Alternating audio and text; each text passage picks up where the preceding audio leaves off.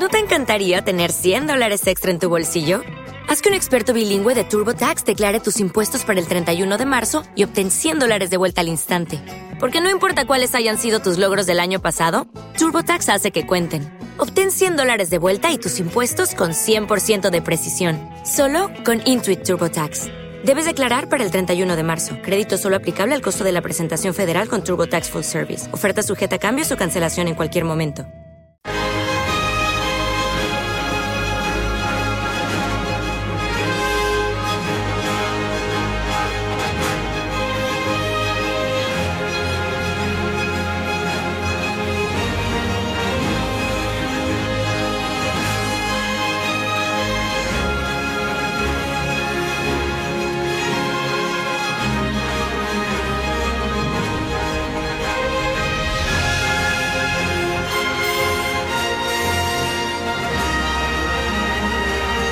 Es Radio, La Noche de Dieter, con Esmeralda Ruiz. Puntuales, últimamente muy puntuales. ¿eh? Las nueve en punto de la noche, las ocho en las Islas Canarias. Don Luis del Pino, muy buenas noches, bienvenido. Buenas noches, doña Esperanza Esmeralda. Ay, madre, madre, madre. No, no me voy a librar ya de esto, ¿eh?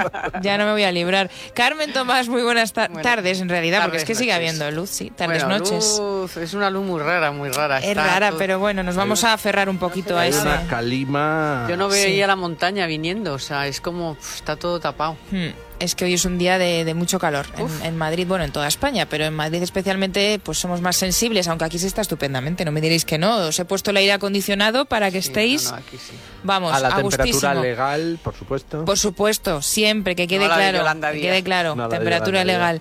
A la temperatura legal, pero en su caso natural, estará Cristina Losada. Muy buenas tardes, noches. Mm, Buenas tardes, noches. Creo que a 24 grados Oh, maravilla, en Vigo. Qué maravilla. Oye, la que tenéis liada en Vigo, eh, Cristina, que ayer se me olvidó comentártelo por el tema del documental de National Geographic, ¿no? Pues esto no me he enterado. Pues mira, es que ha grabado, National Geographic ha grabado un documental en Vigo eh, hablando de la eh, pesca ilegal, relacionándolo con el narcotráfico. Al parecer no se informó a la autoridad portuaria de Vigo eh, de las verdaderas intenciones del documental. National Geographic lo graba, lo cuelga en su página web. eh, la autoridad portuaria de Vigo le pide explicaciones. Al final están en negociaciones para ver si lo retiran o no. En fin, bueno, pues estas cosas que pasan. Pues no, pero es que vamos aquí en la ría de Vigo, En narcotráfico, hace tiempo Galicia hay zonas y zonas, pero en la Sí. ría de Vigo hace mucho tiempo que no, hay eh, narcotráfico, o sea que no están las planeadoras, eh, que no hay, en fin, que puede que llegue a puerto, que se haya eh, la policía, bueno, la Guardia Civil o la las autoridades hayan eh, confiscado algún barco que metan en puerto en Vigo que traiga, pero hace muchísimo que eso no ocurre, o sea, lo del National Geographic, a lo mejor se han confundido Vigo con otra localidad. A lo mejor. Gallega, Esmeralda, no digo nada. no, yo tampoco, ¿eh? yo ya, yo ya no me meto ahí. Que si no, Pepe el lunes, a ver cómo. No, no, no, no, no. No, no, yo tengo cuidado ya con Pepe, porque con la que lié el otro día, en fin. Bueno, pues eh, ahí está la, la noticia, siempre hay alguna polémica. Oye, con lo bonito que es Galicia y con lo bien que se come en Galicia y con lo bien que se está en Galicia, pues eh, siempre aprovechan para tratar de, de señalarlo. Bueno, en fin, Lucía, nos vamos con el Cal Plus, ¿te parece? Y arrancamos ya la tertulia. Vamos a por ese complemento rico en aminoácidos y con vitaminas B3 y B6 que contribuyen al buen funcionamiento del sistema nervioso. Ya saben, Cal Plus de Mundo Natural y gánale la batalla al estrés.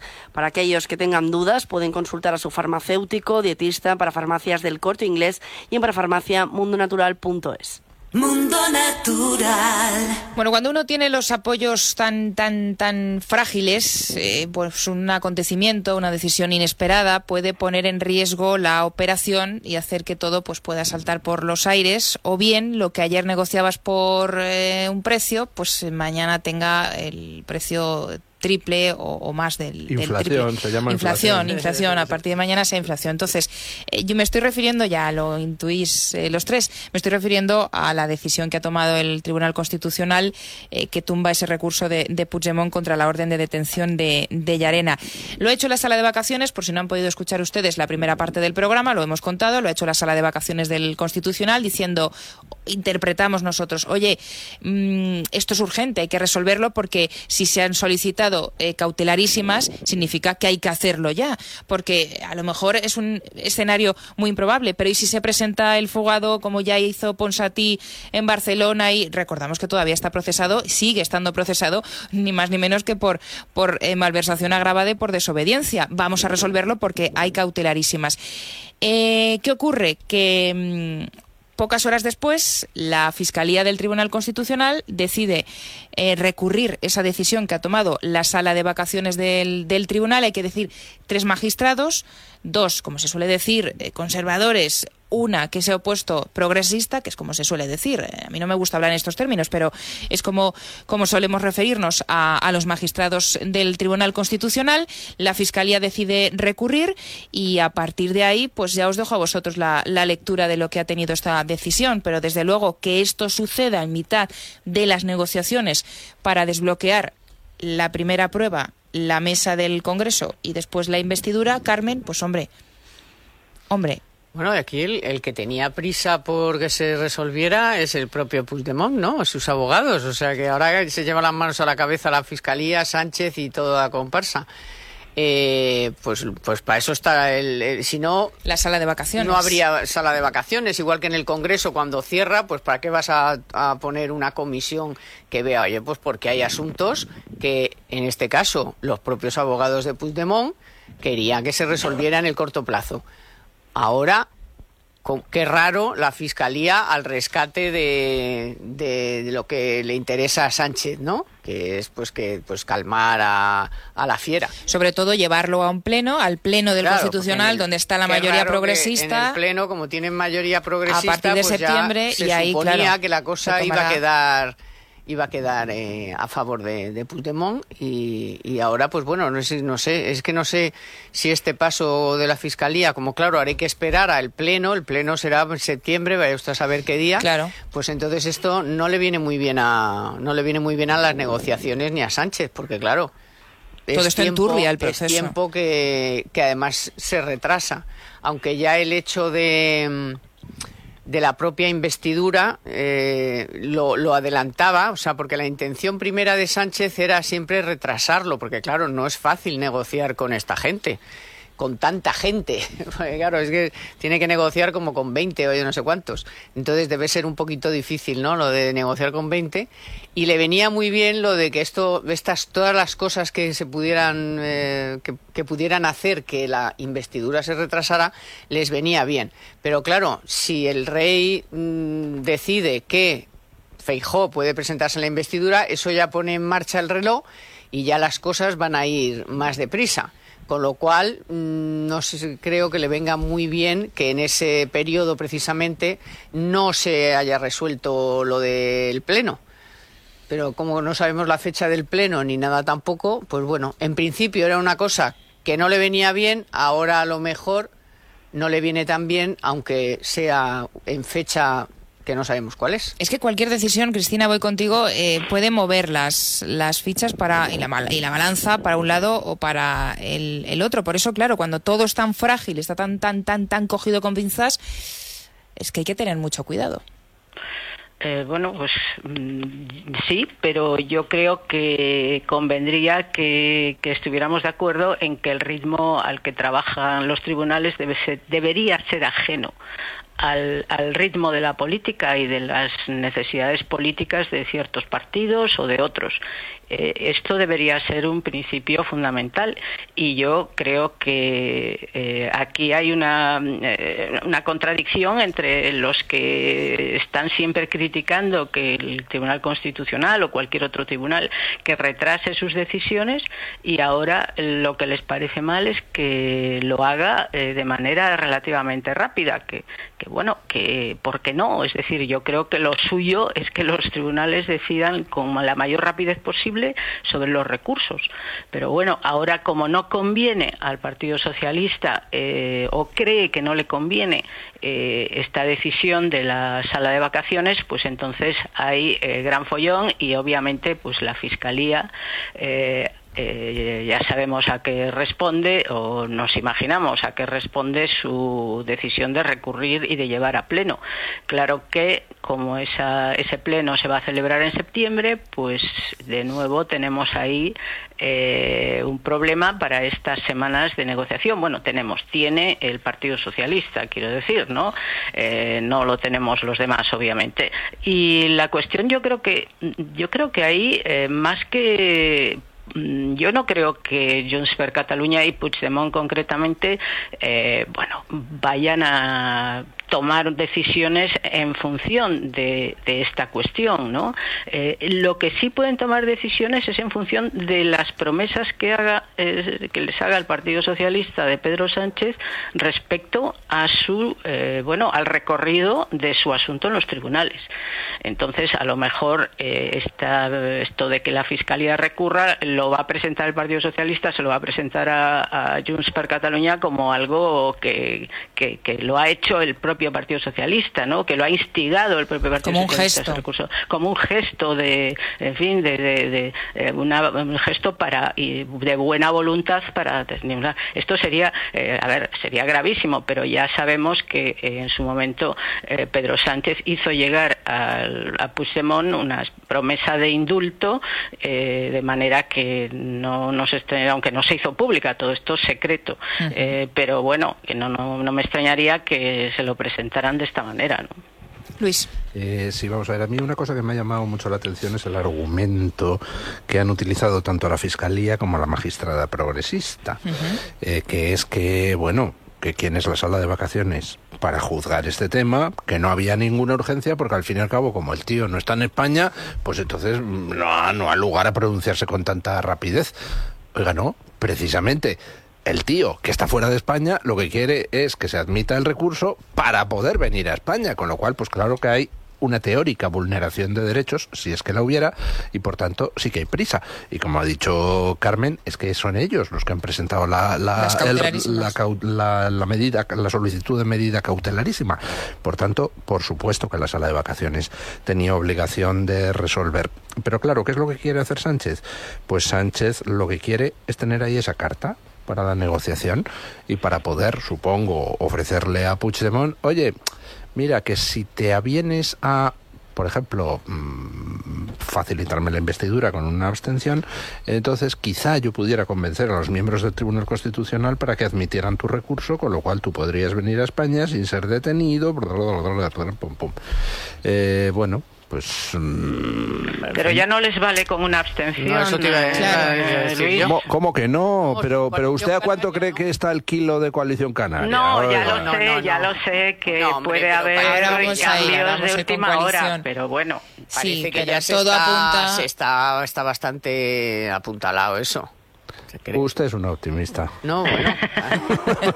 Yo creo que tienen los 172 y que Sánchez necesita el sí de Puigdemont. Y Puigdemont lo va a poner muy carísimo, carísimo, y va a pedir cosas que ni Sánchez, me parece que lo decía antes eh, a las 8 Esmeralda, cosas que ni Sánchez puede... Inasumibles, ¿no? Hasta ah, para él. Eh, que me quites de en medio a, Yarena. Pues perdona, pero claro, yo soy Sánchez, soy Superman Sánchez, soy Ego Sánchez, soy todo Sánchez, pero precisamente eso no. Entonces, cosas de este tipo, pues sí, esto sí le puede decir, oye, fíjate lo bien que, en fin, te lo estoy poniendo a huevo, que he dicho a la fiscalía que se ponga las pilas, ¿no? Luego ya lo que tarde en reunirse el pleno, o sea, no lo sabemos. ¿No te encantaría tener 100 dólares extra en tu bolsillo? Haz que un experto bilingüe de TurboTax declare tus impuestos para el 31 de marzo y obtén 100 dólares de vuelta al instante. Porque no importa cuáles hayan sido tus logros del año pasado, TurboTax hace que cuenten. Obtén 100 dólares de vuelta y tus impuestos con 100% de precisión, solo con Intuit TurboTax. Debes declarar para el 31 de marzo. Crédito solo aplicable al costo de la presentación federal con TurboTax Full Service. Oferta sujeta a cambios o cancelación en cualquier momento pero pero sí, o sea, yo creo que eh, va a necesitar el sí, porque lo de Coalición Canaria es de verdad, Luis, que está bastante hecho. Mira, os aporto un dato para que veáis cómo están los, el termómetro en, Ferraz. Eh, la información la publican ya varios digitales a esta hora. El ministro de Presidencia en funciones, que es uno de los elegidos emisarios eh, de Pedro Sánchez para negociar con el separatismo, Félix Bolaños, que está de vacaciones en, en Almería, pues eh, ya ha anunciado que va a regresar en las próximas horas de inmediato a Madrid para dar un empujón a las eh, conversaciones. Ya quedan ocho días y yo no sé si esto lo interpretáis como que eh, no están las cosas tan claras. Tanto que Félix Bolaños se tiene que desplazar con carácter inmediato a Madrid para ver mm, si trata de, de reconducir esas conversaciones. Va a apaciguar a la fiera. ¿Va a introducirse a codazos en las negociaciones del Eh, Partido Popular con alguien? No, en ese que no, no, no. No, no, Hablamos de con, con- Esquerra y con con Junts y con Entiendo con estos. Junts. Interpreto que con Junts, que es, Pero, pero que es que la parte más los complicada. críticos son otros dos, que son UPN y Coalición Canaria. ¿Piensas que el problema está ahora mismo en UPN y Coalición Canaria? Vamos a ver, eh, UPN tiene una espada de Damocles, de Damocles que es el Ayuntamiento de Pamplona. Entonces, Sí. posiblemente si Feijó logra que, que el rey le nombre como candidato, eh, pues entonces UPN, UPN votará a favor de Feijó. Mm. Y si no sale Feijó, UPN obviamente va a pactar con el Partido Socialista para sacar investido a Sánchez a cambio de no tener moción de censura en el Ayuntamiento de Pamplona. Y en cuanto a Coalición Canaria, oiga, se trata de quién tiene el talonario más gordo. O sea que, ¿para qué nos vamos a engañar? ¿No Mm. crees, Luis, que me estoy adelantando al orden de, de la escaleta de la tertulia, pero en fin, bueno, esto da igual. ¿No crees, Luis, que ese movimiento del domingo de Vox de ofrecer eh, ya los votos al Partido Popular, que ya se contaba con ellos, a cambio de no entrar en el gobierno, sí que ha abierto la posibilidad o opone eh, más cerca el voto de coalición canaria a Feijó? Está sí, más no, el voto de coalición canaria a Feijó podría ser, pero es que esos son 172. Entonces no sale Feijó Ya. con Sí, 172. no, no sale, pero, no sale, pero sí que obliga a, a Pedro Sí, Sánchez claro. a darle un poco más a Puigdemont No. porque ahora sí que es necesario su voto Eh, afirmativo. eh, Luis, estábamos No, no, en no, son que- dos cosas distintas. No, no, Una no, cosa no. es si Feijó sale o no, No. Y luego, después de fracasada la investidura de Sí. Feijó, se tendrá que presentar Sánchez. Y eso ya es un ah, ¿y cálculo crees que ahí habrá distinto. nuevas negociaciones y Hombre, coalición claro, canaria y UP cambiará UPN no me cabe ni la más mínima duda de que si se presenta Feijó le va a votar a favor. Pero si Feijó no sale elegido y no va a salir elegido, entonces cuando se presente Sánchez, UPN votará a favor de Sánchez. No me cabe ni la más mínima duda. Pero no sé, no sé. No, de todas maneras no estábamos en eso, estábamos en que si, eh, si Feijó tiene los 172, eh, Sánchez necesita el sí de... de Sánchez no necesita nada, es Feijó el que necesita la abstención de Junts para que con sus 172 valga. Y no va a tener la abstención de Junts. Hombre, antes que la de Junts tendría la del PNV, que a última hora, sabiendo cómo circula el PNV, que le da igual Juana que su hermana, dependiendo del momento, No, del PNV le haría falta voto a favor, no, no abstención. Con Junts sí le valdría con la abstención. Porque Junts tiene siete, entonces Sí. sería con la abstención, pues sería como, como equivalente a tener cuatro. ese, ese- PNV ese no. escenario sí que no. bueno, pero este yo. es un escenario ya, hablamos de la investidura. Vamos a, a ir un poquito antes, que antes de la investidura tenemos eh, La la, mesa. mesa. del Congreso, importantísima la mesa del Congreso, que ya nos va a dar una pista de por dónde pueden ir las cosas. O no, porque a lo mejor los separatistas aprovechan para presionar todavía más a Pedro Sánchez y dejarle vendido ahí, pero luego sí que le garantizan su apoyo en la investidura. La mesa del Congreso, Luis. ¿Va a conseguir Pedro Sánchez blindar ahí una mayoría de izquierdas en la mesa? ¿Crees que va, va a conseguirlo? ¿Crees que con el movimiento de Batet de o bien ha renunciado ella o bien le han hecho renunciar, ahí se está cociendo algo más? No, yo creo que la mesa del Congreso es posible que se la lleve el Partido Popular. Yo creo que en estos momentos tiene las cartas eh, mejores por la sencilla razón de que para alguien como Junts, pues es muy tentador el decir, mira, Sánchez, aviso, toma, la mesa del Congreso se la ha quedado el Partido Popular. Eh, o te retratas bien en todo lo que yo te diga, o tampoco vas a sacar la investidura. Yo creo que esa tentación la va a tener Puigdemont y es cuando se va a poder diferenciar de RC. Y yo pienso que, que el PP se va a llevar la mesa del Congreso. Creo, a lo mejor me equivoco, pero Cristina. Bueno, yo mm, calculo más o menos lo mismo que Luis. Lo que sí quería remarcar respecto a las eh, lo que están diciendo los distintos partidos sobre cómo debe ser la mesa del Congreso es que, eh, bueno, sabemos que hay una parte de los partidos, eh, Sumar eh, y otros, eh, Compromís, etcétera, etcétera, que, que bueno, que ha ido más o menos en la misma historia, que hablan de una mesa del Congreso que eh, sea eh, pues de izquierdas, o sea que haya mayoría de la de lo que llaman ya claramente, bueno, no lo llaman así, pero bueno, lo que sería el bloque de la izquierda, ¿no? Y entonces lo que me llama la atención y creo que hay que reflexionar sobre ello es que hablan de que bueno, la mesa debe reflejar la pluralidad de los resultados, bueno, o de lo que hay en el Congreso. Cuando hablan de pluralidad y, y el que lo decía me parece que hoy era Valdoví de Compromís, cuando hablan de pluralidad, eh, es curioso porque siempre excluyen a la mitad de los representantes, es decir, a los representantes del centro derecha y de la derecha, a los representantes del Partido Popular y Vox, eso por lo visto no existe. La pluralidad es todo lo demás. La pluralidad son los separatistas y la izquierda, eh, bueno, los partidos de izquierda, porque aceptan eh, las demandas separatistas, básicamente. Eso es la pluralidad. E- Es, una, es, es un uso completamente sesgado y falso del término. La pluralidad es todo lo que hay en el Congreso, no es la parte que eh, se, se considera a sí misma un bloque de izquierdas y que además de bloque, pues, en fin, es un bloque para algunas cosas y para otras, evidentemente no. Pero la pluralidad es todo. Así que yo llamaría a, a- a estas personas que utilizan ese término de pluralidad, excluyendo Mm. a la mitad del Congreso, a que, en fin, a que dejaran de hacerlo, ¿no? Porque es una cosa completamente eh, falsa y, y del uso del término. Si es que además no hay tanto sitio para tanto pluralismo, o sea, los, los sitios son los que son. Y entonces, eh, al final, eh, esto se habla entre, las, entre los dos mm, grandes grupos, vamos a ver, y luego si uno le quiere ceder, que es lo que se dice, ¿no? Que el PSOE está dispuesto y Podemos insiste en que le ceda algo a RC o incluso a Bildu. Le están diciendo que le ceda un puesto en la mesa. Eh, pero vamos, yo creo que por las, mm, por las mayorías eh, sería muy raro que el PP no consiga la presidencia. En todo caso, si el PP no consigue la presidencia, el PSOE no la va a soltar.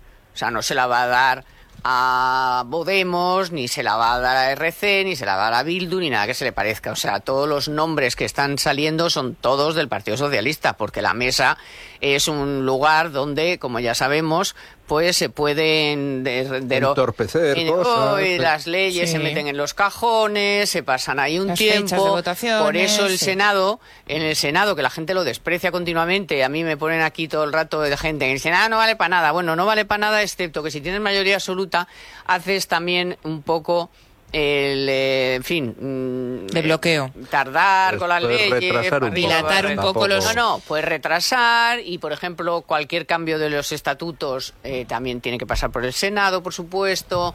Bueno, que que vale para cosas, mm, para algunas cosas muy pocas, pero algunas muy importantes. Y yo pienso que la, concretamente, la mesa del Congreso no la suelta Sánchez ni a tiros. Otra cosa es que le dé a RC o le dé a, a última hora se ve en la obligación, claro, se ve ya que, que la necesidad de que eso forme parte de la negociación, que tengan un puesto en la mesa. Pero vamos, la presidencia ni de coña, vamos. Es que, eh, Luis, no sé cómo ves tú em, concretamente, por volver a insistir en, el, en, la renuncia de, de Meritxell Batet, que sonaba como el gran nombre candidata del, Partido Socialista para seguir conservando la presidencia del Congreso. ¿Cómo ves tú la posibilidad de que eh, no negocien hasta que puedan para retener ese puesto tan importante, teniendo en cuenta que se va a quedar un Parlamento eh, bastante inútil, porque con el nivel de obstruccionismo que va a haber, como dice Carmen, en el Senado por parte del Partido Popular, con lo difícil que va a tener sacar cualquier ley con todos los socios con los que tiene que negociar, que sí, que venimos de ahí, de una legislatura donde ya hemos visto que hacen cualquier cosa, Eh, con lo difícil que lo van a tener, si también pierden ese puesto tan jugoso como es el de la presidencia del Congreso, pero es que tampoco veo muy bien qué pueden hacer para no perderlo. Es decir, el Partido Popular pues tiene junto con Vox y si le apoyan UPN y Coalición Canaria para la mesa del Congreso tiene 172 votos. Sánchez, por mucho que se empeñe, no tiene más de 171 para la votación de la presiden- del presidente del Congreso, salvo que Junts decidiera votar a favor.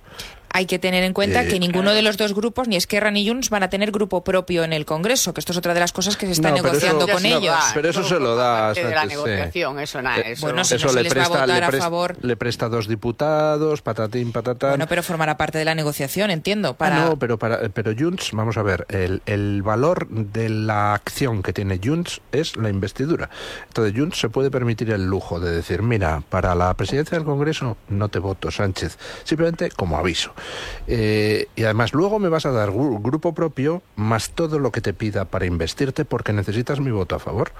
Entonces, No estoy tan convencida, porque el grupo propio, o sea, los grupos ya se tienen que empezar a, a mover la semana que viene y se tienen que empezar a conformar. Entonces, que ahora el Partido Socialista ceda y les eh, garantice un grupo a Esquerra y a Junts, con lo que eso significa, más recursos, más tiempo de intervención, pero que Junts aún así coja y Pero le si es diga, que no, luego es que se no lo te va a voy a votar. que... No, porque vamos a ver, es que tú ahora, le- tú ahora eh, no, no le das el grupo y no pasa nada, porque se, se lo vas a dar luego. O sea, aquí la cuestión es que Puigdemont tiene que tomar una decisión el día 17. Y yo no veo claro que de primeras ya le diga que sí. No, eh, vamos a ver, Pedro Ni Sánchez. ni en broma. Pedro Sánchez, vamos a ver. No es que te doy un grupo, no, si me lo vas a dar igual. ¿Sabes? O sea, ya es que yo se, se lo diría, incluso diría, pero si eso ya me lo si ya, eso ya me lo has dado. O sea, es que eso ya déjalo. Ahora vamos a hablar de lo serio. Que eso, esto, esto, esto y esto. Al, a Junts le importa un rábano quien esté en la presidencia del Congreso. Quiero decir que para sus para sus maniobras y sus historias es igual. O sea, si Sánchez, si no va, si va a gobernar Sánchez, va a tener que andar haciendo todo lo que le diga o lo que pueda hacer, porque tampoco puede hacer todo lo que le pida a Puigdemont, pero desde luego el grupo precisamente es una cosa que no es mercancía de este momento, yo creo. Yo creo que eso es mercancía para después. Cristina. Yo, yo creo que eh, bueno lo que puede hacer Junts es bastante imprevisible Bueno, en eso por general. supuesto. Eso ya de entrada, es decir, que ellos tienen una agenda diferente. Eh, de hecho, se vio cuando al poco poco después de las elecciones, cuando se empezó el PSOE estaba ya tan eh, creído o decía, ¿no? Que ya lo tenía todo atado y bien atado. eh, pues eh, salió Puigdemont diciendo que él podía negociar tanto con el PSOE como con el PP.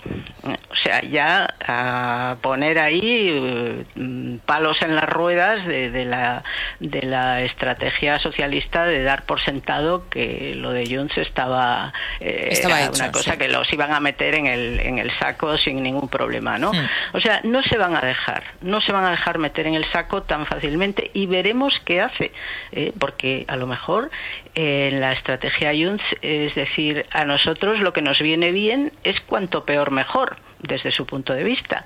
Eso siempre, siempre ha sido claro. sí. Entonces, eh, vete a saber, yo no ¿No te encantaría tener 100 dólares extra en tu bolsillo? Haz que un experto bilingüe de TurboTax declare tus impuestos para el 31 de marzo y obtén 100 dólares de vuelta al instante.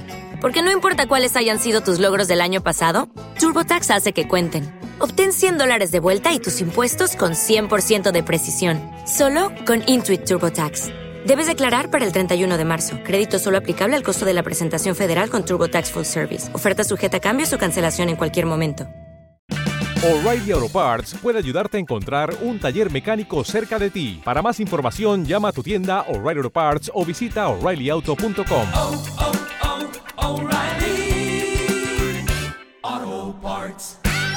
me atrevo a poner la mano al fuego por lo que puedan hacer. Desde luego, yo creo que si de entrada en lo de la mesa del Congreso van a, votar a favor de un presidente del PSOE o quien diga el PSOE, es decir, la lista que componga el PSOE con sus eh, Frankensteines, pues entonces ya mm, me habré equivocado. Pero yo creo que lo lógico es que eh, es que pongamos a Junts como en un mundo aparte eh, y del que no sabemos, del que vamos a ver qué señales empiezan a dar, eh, pues eso, el día 17 empezarán a dar una, darán una señal, que puede ser lo que dice Luis, de entrada no, eh, como lo de la OTAN, de entrada no y después sí, o de entrada no y de salida tampoco.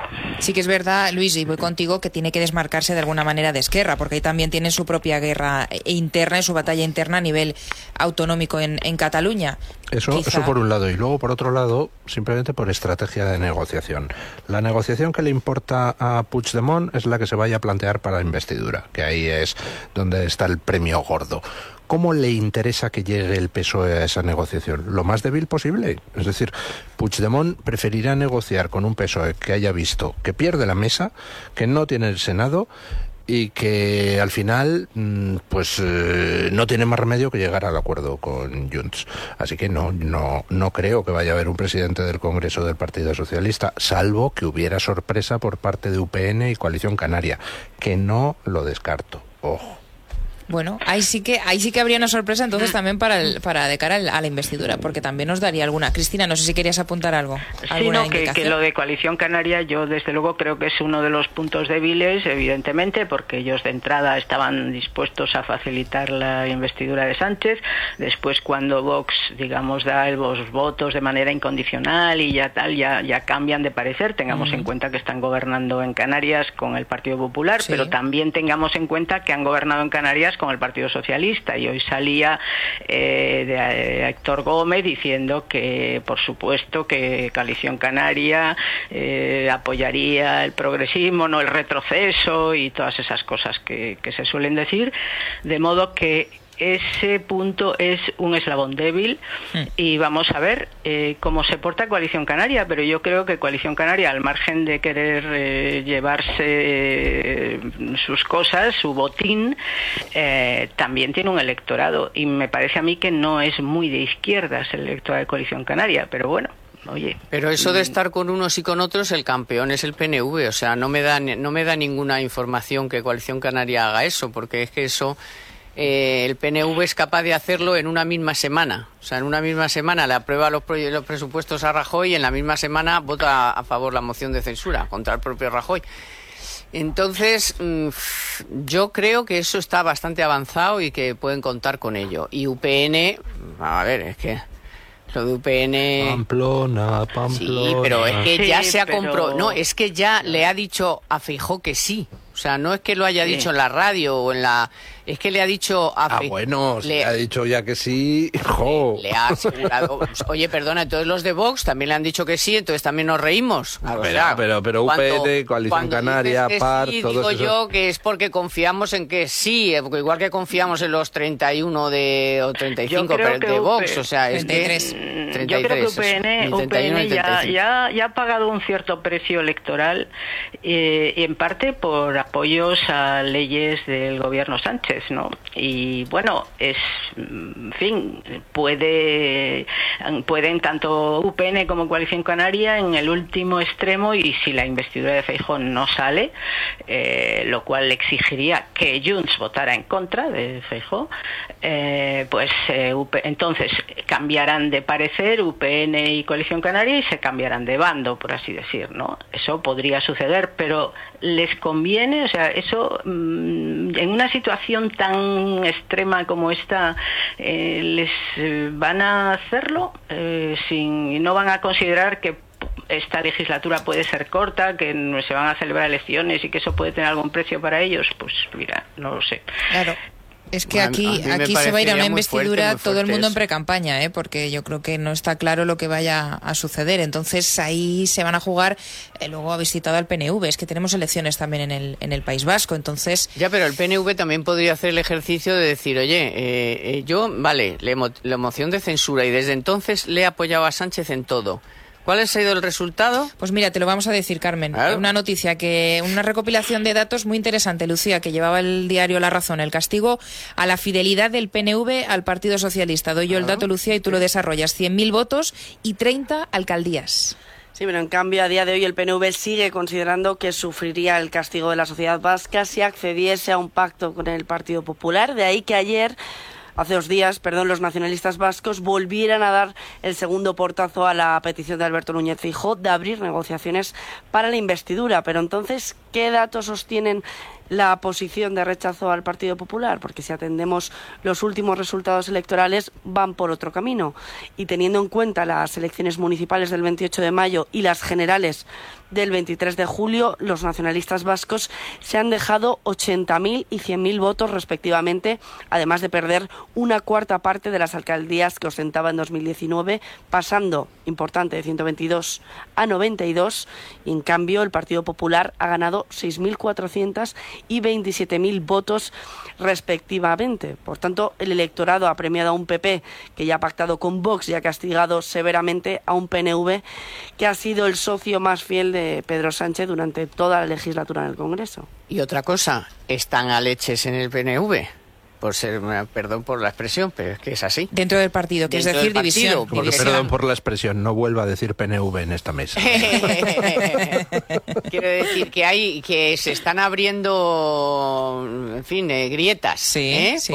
porque hay, hay gente Divididos en el por la PNV, posición que tienen que tener, Claro, ¿no? hay gente en el a- PNV que está eh, que quiere que se apoye Partidaria. al Mm. PP y otros como o sea, y están muy divididos y hay ahora mismo luchas fraticidas entre los entre las dos fracciones para facciones para que se tome una decisión, o sea que aunque él haya tomado y el que toma las decisiones y el que parece que son inamovibles y tal, bueno, eso de inamovibles se- sería discutible, pero que están apretando los que estarían a favor de no votar a Sánchez. No sé, votar a, a Feijóo. Todo responde a, eh, responde a cálculos electorales. Cristina. Sí, no, porque además es que, claro, el PNV eh, en, el- en las elecciones autonómicas recibe parte de voto del de gente que luego en las generales vota al PP. Claro. O Porque sea son que, más de eh, derecha claro, que- claro, eh, aparte de que el, pero el PNV que nosotros eh, está claro lo vemos como un partido de derechas, en fin, ya sé, No, lo que su- su- lo que era, lo que era Carmen, porque el PNV tú ahora mismo lo ves eh, su lo que hace, es decir, sus políticas, su manera de eh, dirigir, en fin, de hablar, de sus declaraciones, etcétera, y está absolutamente en la corrección política establecida por los partidos de izquierda, porque su manera de intentar eh, no perder electorado hacia Bildu, que es lo que ha pasado, porque los jóvenes están, generaciones nuevas están votando a Bildu, eh, pues ha sido eh, ir escorarse, digamos, hacia la izquierda, eh, por lo menos en el aspecto declarativo y en cuestiones, pues tipo, pues feminismo, el- violencia machista, todo, todo, todo este. Económica, económicamente son más de derechas que... No, no, está claro, eso está clarísimo, yo no lo discuto. Lo que pasa es que como ellos está- y han hecho ese viraje en la cuestión ideológica más de moda, en las cuestiones de moda, y yo creo que no les está saliendo bien. Así que bueno, ellos verán lo que hacen. El otro día lo hablábamos aquí Esmeralda y decía alguien, bueno, yo no voy a llorar, decía Cayetano González, decía yo, si al PNV le va mal, yo no voy a llorar por Sí. él. Bueno, a mí me pasa lo mismo. Bueno, Es pues el PNV está muerto, haga lo que haga. Ya no puede virar hacia el Partido Popular porque se le come Bildu y si no vira hacia el Partido Popular, de todas formas se lo va a comer Bildu. El PNV ya es una sociedad anónima, además con un electorado avejentado y que ya no tiene nada que ofrecer a la sociedad vasca ni a nadie. Por eso le está ganando Bildu y le está comiendo a la tostada. Por tanto, mm, bueno, ¿a qué se van a dedicar los que dirigen el PNV? Pues a que mientras dure la sociedad en pie, eh, pues a intentar ellos vivir lo mejor posible. Y punto. No- Olvidémonos de que haya nadie pensando en el futuro del PNV. Oh, si hacemos esto, nos va a comer Bildu la tostada. Saben que ya se la ha comido. Bueno, pues eh, sí, también es un análisis interesante. Desde luego, así están las cosas. Vamos a hacer una pequeñísima pausa. Enseguida volvemos. Lucía, vamos con un consejo para nuestros oyentes que todavía nos quedan muchos asuntos que tratar. Ya está en marcha el máster en periodismo digital, radio y televisión creado por UNIT y Libertad Digital. Clases presenciales en aulas multimedia en la zona del Viso de Madrid. Formación técnica y prácticas reales garantizadas en las instalaciones del grupo Libertad Digital y con nuestros mejores comunicadores. Abierto el plazo de inscripción para septiembre. Consulta todos los detalles en en unit.edu.es o llamando al 910 60 44 13. La noche de Dieter es radio con Esmeralda Ruiz.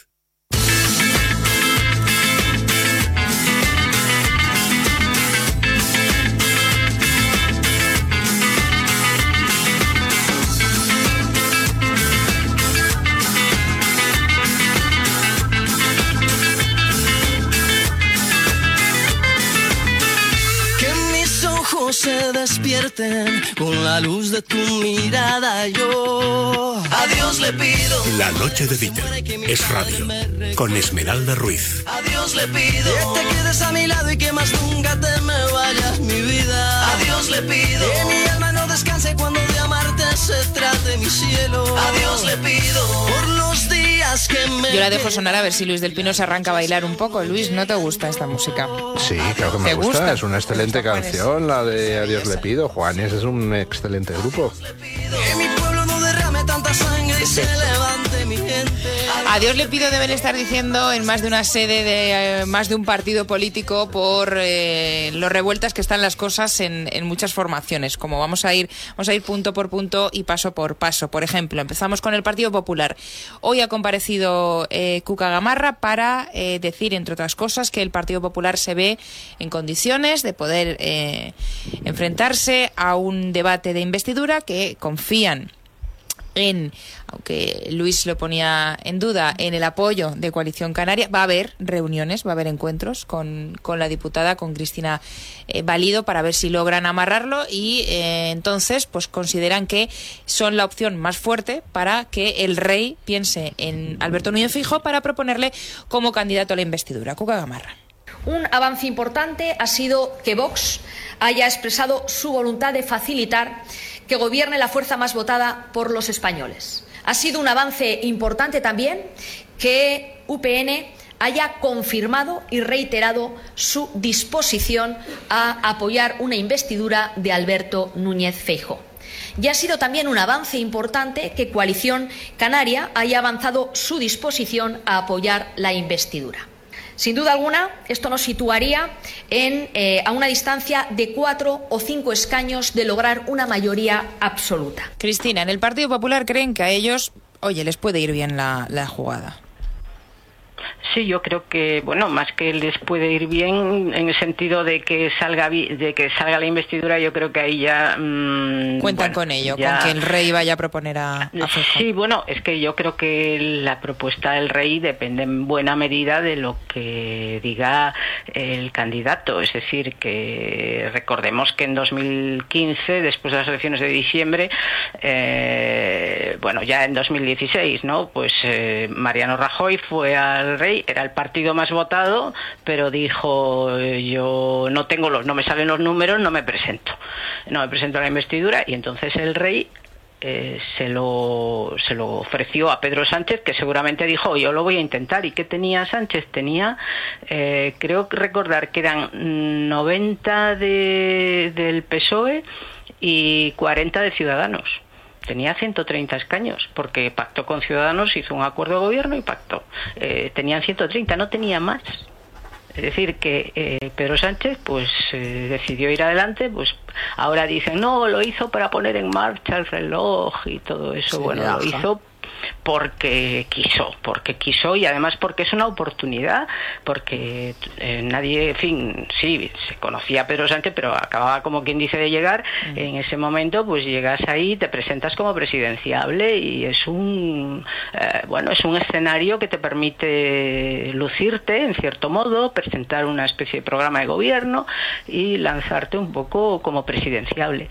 Eh, de modo que yo creo que la- el Partido Popular eh, quiere hacer, quiere aprovechar esa oportunidad eh, y con, bueno, si tiene amarrados 171 o 172 escaños, hombre, a mí me parece que no, no hay mm, razón para negárselo, ¿no? La gente, o sea, los candidatos a la investidura eh, en estos años han ido ahí sin haber amarrado nada, eh, sin haber amarrado los 176, es decir, tenemos otra investidura fallida de Pedro Sánchez en 2019. Después Y luego, de la, ¿eh? Mira, O sea que- y, luego, y luego una cosa importante, eh, o sea, al PP ya le han dicho Vox, tal, tal, que sí. Partido Socialista, hoy Podemos, hoy Podemos ha dicho, oye, hay que empezar a hablar de mi, de la investidura. O sea, que decir que es que no, eh, Pedro Sánchez no puede decir ahora mismo ni siquiera que tiene fijos, que le han dicho que sí los 31 de Podemos. De sumar. De sumar. Que se nos enfada Yolanda Díaz, Sí, si nos está sumar. escuchando. Vale, de Claro. sumar. Sí, perdón. Eh, ni RC, que yo sepa públicamente, tampoco ha dicho. Bildu, que dijo algo y ahora resulta que hace un refe- una consulta a las bases a ver si No, se eso- abstienen o eso si... es en Navarra, para Navarra, para, Na- para el acuerdo de Navarra. Eso ha sido para Navarra, pero, es que va a dar, verdad, pero es que lo va a hacer igual. es verdad que ha Vamos dicho que es un punto de si- si entendimiento para- importante. si claro. lo hace para el acuerdo de Navarra, es que va a hacer un- uno también para seguro, vamos, que tiene- estos consultan a las bases, aunque luego sea las bases digan eh, lo contrario o digan o que- lo que quiera que se diga, pero se hace la consulta. Eh, con lo cual, ahora mismo, hoy, ahora, a esta hora, Pedro Sánchez no tiene na- nada más que su partido. Ahora mismo, ahora mismo. Y sumar. Que no perdona. No, no, pero que Sumar todavía no pero vamos a ver, que acabas de nada. poner al portavoz de Sumar Bueno, sí, diciendo Urtasun, Urtasun. tenemos que empezar que a negociar la investidura. Sí, sí, sí. Pues oye, Bueno, eso hombre, signi- pero entendemos No, no, que- no entendemos nada. Lo que tiene son No, no. votos que ya están garantizados. Claro, aquí no entendemos no nada, perdona. de ninguna No, no. negociación. Sumar todavía, Todavía- no ha dicho sí. No, no solo no ha dicho sí, sino que ha dicho hoy su portavoz que, oye, que tenemos que negociar la investidura. Vete tú a saber lo que quieren. A lo mejor quieren el Ministerio de la Vivienda para Colau, quieren ese, que, que ponen su, su precio. ¿Qué te crees? ¿Que va a ser gratis? Sí, no, no, no, pero Ah, también es verdad que a ver si te crees que los 31 No, votos van no, a ser gratis. No, y eso Pedro Sánchez ya lo sabe, pero es verdad ya que también en esas declaraciones Urtasun estaba pensando en eh, hay que ser más ambiciosos, decía él también, añadía, con respecto a los partidos nacionalistas y separatistas, Bueno, pues porque como no te pongas ya con ello, mm, eh, No, no, vamos y- tarde, y con Pedro nosotros, Sánchez. y con que estaba nosotros, diciendo. Y con Pero, nosotros. pero no van a poder evitar que Feijó se presente a la investidura, o sea... No, no, no, no, no, yo en ningún momento, no, no, no, No, no- planteado no va a poder llevarle Pedro Sánchez al rey No. un plantel de apoyos superior al que tenga Feijó, salvo que claro. Coalición Canaria o UPN Eso está claro. cambiaran de caballo. ¿no? Bueno, a mí me dijeron el otro día, bueno, el rey no sube, se pone a sumar ahí y tal. no, no, no tiene papel y lápiz y se pone a... Este me ha dicho que tiene 170 y el otro creo No, que... pues la- la el rey solo tiene dos opciones que sean neutrales. Una es sumar papel y lápiz y dice qué bloque es el que tiene más. Bueno, pues entonces ese que Creo lo que intente no, creo primero. que no, creo la que otra no. alternativa es decirles, pues miren, no, no, no nomino a nadie hasta que ustedes no me traigan alguno 176. No, no, no, no. Eh, yo No, es que creo que único- no funciona así, Luis. Cristina, No funciona Yo, así. yo lo, lo único que, que veo como que a lo mejor ocurre es que al PSOE no le interese eh, que Feijóo se presente a la investidura. Entonces, Es que yo creo que también van por ahí un poco los que- tiros. que ¿eh? se con- porque a pesar de lo que dijeron al principio, que Sí, mm, lo de cocerse en su dijeron, propia salsa "No, y que estas se cosas, cueza, sí. que haga una investidura que fracase, porque así se verá lo débil que está y todo eso. Bueno, pero yo creo que eso era bla bla bla. Eh, la realidad es que le estás dando una oportunidad para presentarse, para remarcar, reivindicarse, presentar un programa de gobierno, etcétera, Hombre. etcétera. Entonces, claro, eso es una gran oportunidad política. Por lo tanto, si al PSOE no le interesa dejar que Feijóo se presente, tendría que acelerar enormemente todo después de lo del 17 de agosto, de la elección de la mesa del Congreso, eh, y tener atados los apoyos. Y llevar al rey, eh, decirle, una vez que el rey se reúna con, primero se reunirá con Feijó, eh, porque es el que tiene más escaños. Y después No, no, reunirá- no. Sí, más, sí, ¿No? más, más es el que ha ganado las elecciones, sí. Por eso, eh, eh, después se reunirá con Sánchez y que eh, Feijóo le diga, yo quiero presentar, tengo esto, eh, creo que puedo intentarlo y tal, y que eh, Sánchez en- le diga, pues mire, no, yo ya tengo todo atado, eh, ya tengo los 176. Y entonces eso genere, eh, bueno, un problema, eh, un problema incluso protocolario, porque si uno te ha dicho que sí puede y el otro también quiere, mm, no sé qué posi- pero yo no dejaría cerrada la puerta a que el Partido Socialista intente que Feijó no se presente y ir por delante, digamos. Pero ¿cuál es la razón la razón por la cual el Partido Socialista inicialmente decía no, que Feijo en se, eh, se cueza en su propia salsa y tal, y de repente han cambiado, pues es el voto cera que hizo variar ese escaño y que ha hecho que Feijó, que en principio hubiera necesitado el sí de Puigdemont, ahora le baste con la abstención. Claro, si Feijó se presenta, imagínate que Puigdemont, que está como una cabra, llega a algún tipo de acuerdo con Feijó por el cual no, le va a votar a favor nunca, pero dice, Pero se abstiene, me se es que esa claro. posibilidad existe, por eso el Partido Socialista no quiere que Feijó se presente, ¿no? Bueno, Claro. y luego además que si es verdad, como dice, que yo ya lo he comentado también un poco en esa línea, que Feijó tiene una oportunidad estupenda para, además, no solamente plantear él su propia su propia programa de gobierno sino que que va puede dejar a Sánchez o sea eh, con, con las con las estos al aire no porque decirle a, es que decir, aprovechar, no perder la oportunidad de decirle a los españoles una vez más, también al PNV, a todos estos, vais a apoyar a este que está con los terroristas, los eh, independentistas, los no sé cuántos, los 20 de, de sumar, la tal, la cual, o sea, poner otra vez sobre el, el tablero o una vez más sobre el tablero, eh, bueno, pues que esto va a ser una legislatura que no va a haber quien haga nada por España, que va a ser un desastre para España económicamente, no ya tanto que lo tuyo va a ser muy bueno, sino el desastre que, que, que, se, que, vas, que sería si Pedro Sánchez y sus 20 secuaces llegan al gobierno y todo lo que, lo que se supone que ya se puede ir sabiendo de las perrerías que son van a ser capaces de hacer con tal de que les voten todos estos. Entonces yo creo que es una oportunidad de oro y luego además es otra oportunidad para poner en marcha el famoso reloj de la democracia que le pone un petardo a Pedro Sánchez para acelerar, porque una vez que se produzca la investidura de Feijó, después ya sí que empiezan a correr los plazos. Ya no es Sánchez Castilla, ya no hay plazos, no, no. En el momento en el que el rey diga, vale, pues mira a ver tú, Feijó, tener en cuenta que a ver al rey no van ni RC, ni el PNV, ni Junts, ni eh, no Bildu. sé si hay- Ni Bildu, ni O sea, Bildu, claro. ninguno de los cuatro, con lo cual ninguno de los cuatro, ninguno de esos cuatro le va a decir al rey su posición. Tiene que fiarse de Pedro Sánchez, mientras que a Vox, a UPN y a Coalición Canaria sí los va a escuchar. Decir que van a que ellos apoyarían a una investidura de Feijóo, no a contar escaños, porque yo creo que no- la- un día me lo explicó no sé quién, me dijo "Pe- que no vuelvas a decir eso de que el rey se pone a contar escaños, no me acuerdo quién es, pero sí escucha a los que van. Y si le dicen, oye, pues yo sí, yo, yo creo tal, yo creo que yo estaría dispuesto a apoyar a Feijóo. Y el otro, yo estaría, sí, pero es que de los otros cuatro no van.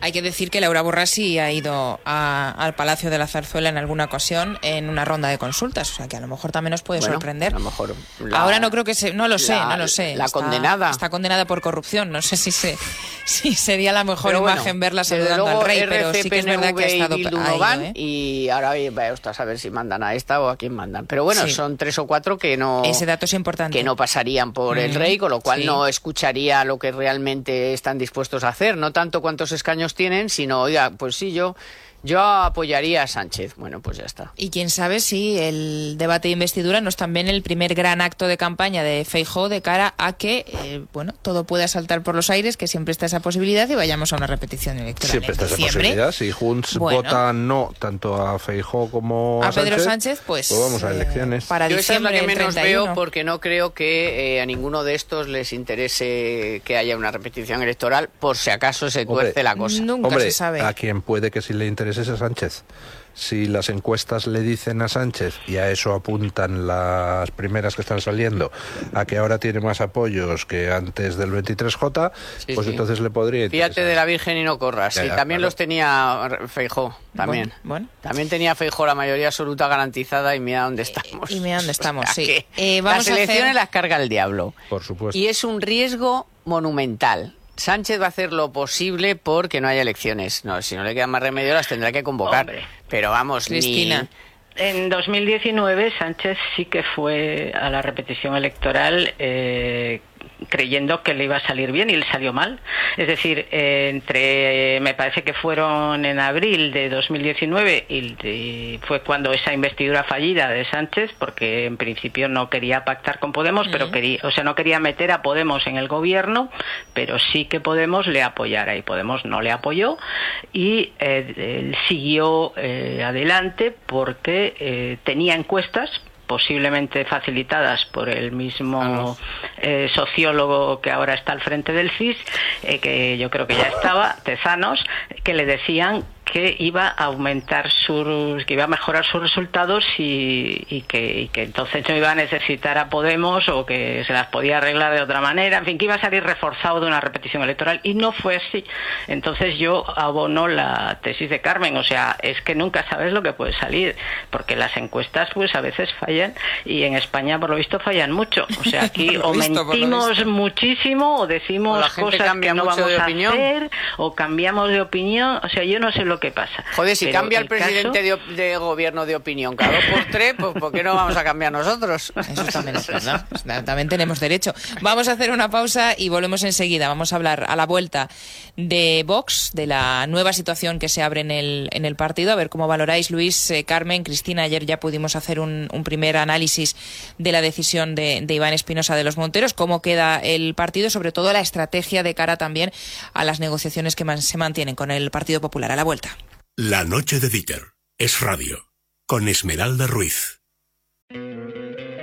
¿No te encantaría tener 100 dólares extra en tu bolsillo? Haz que un experto bilingüe de TurboTax declare tus impuestos para el 31 de marzo y obtén 100 dólares de vuelta al instante. Porque no importa cuáles hayan sido tus logros del año pasado, TurboTax hace que cuenten. Obtén 100 dólares de vuelta y tus impuestos con 100% de precisión, solo con Intuit TurboTax. Debes declarar para el 31 de marzo. Crédito solo aplicable al costo de la presentación federal con TurboTax Full Service. Oferta sujeta a cambios o cancelación en cualquier momento. O'Reilly Auto Parts puede ayudarte a encontrar un taller mecánico cerca de ti. Para más información, llama a tu tienda O'Reilly Auto Parts o visita oreillyauto.com.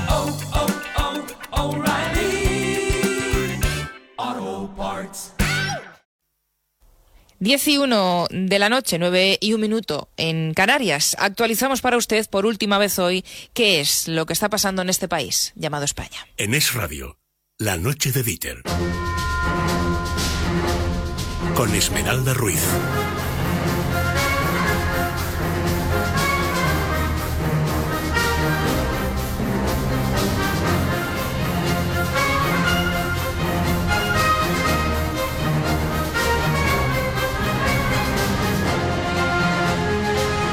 Bueno, por los micrófonos de este programa de la noche de Dieter ha pasado hoy Daniel Sirera. El líder del PP en el Ayuntamiento de Barcelona ha recordado que hicieron alcalde al socialista Jaume Colboni sus votos, los del PP, a cambio de que Ada Colau no entrase en el Ejecutivo Municipal. Ricardo González Mangas, muy buenas noches. Muy buenas noches. Sirera ha pedido a los socialistas catalanes que cumplan su promesa y que no incluyan ni a Esquerra Republicana ni a los comunes en el equipo de gobierno del Ayuntamiento. Además, el Popular no ve con buenos ojos que Ada Colau pueda ser la futura ministra de Vivienda. Después de ocho años de gobierno municipal de Colau, con políticas en materia de vivienda eh, Made Colau, lo que hemos conseguido o lo que han conseguido es que Barcelona sea la ciudad más cara en materia de vivienda de toda España en la que es imposible acceder a la vivienda y por tanto eh, que la responsable de ese hecho se ponga al frente de las políticas de vivienda del gobierno de España, pues imagínense usted, ¿no? Sobre una hipotética investidura de Feijó, Sirera cree que es legítimo que el líder del PP se presente a la investidura al ser la fuerza más votada y que hay muchos socialistas que no quieren depender de los separatistas. Bueno, más cosas. El comisario europeo de justicia, que saben que es Didier Reinders, ha vuelto a insistir en la urgencia de la renovación del Consejo General del Poder Judicial. Al mismo tiempo, ha mostrado su preocupación por la falta de avances para desbloquear la situación por falta de consenso político. Paula Serrano. Reinders ha recordado que el informe sobre el Estado de Derecho en 2023 refleja que la situación del Consejo General del Poder Judicial suscita serias preocupaciones en Bruselas. Aún no ha habido avances de la renovación, a pesar de la urgencia, y tampoco se han tomado medidas para el nombramiento de los magistrados del Tribunal Supremo y del sistema judicial en conjunto, Juezas y Jueces para la Democracia ha alertado también al comisario del abuso que se está haciendo de las comisiones de servicio para cubrir vacantes judiciales. Es un hecho que, recuerda el propio Reinders, también fue analizado en uno de los informes sobre el Estado de Derecho en España. Tenemos que echar un vistazo también a los incendios activos en este momento en España. El que más preocupa era el fuego que se declaró ayer en Valencia de Alcántara, en Cáceres. La Junta de Extremadura ha desactivado el nivel 1 de peligrosidad de este fuego que ha quemado 410 hectáreas. Los bomberos también han dado por extinguidos el incendio de Portbou en Gerona y Eibonares en Huelva, que han arrasado 500 hectáreas aproximadamente. Desde el Infoca alertan del alto riesgo de que se produzcan incendios en estos momentos todos esos parámetros meteorológicos que fomentan la, generación de grandes incendios se nos han acumulado. Se eh, los tenemos de forma simultánea desde ayer y muy probablemente hasta pasado mañana. El incendio se produce porque se suman el riesgo y las circunstancias. El riesgo lo tenemos. Lo que hay que evitar son las circunstancias.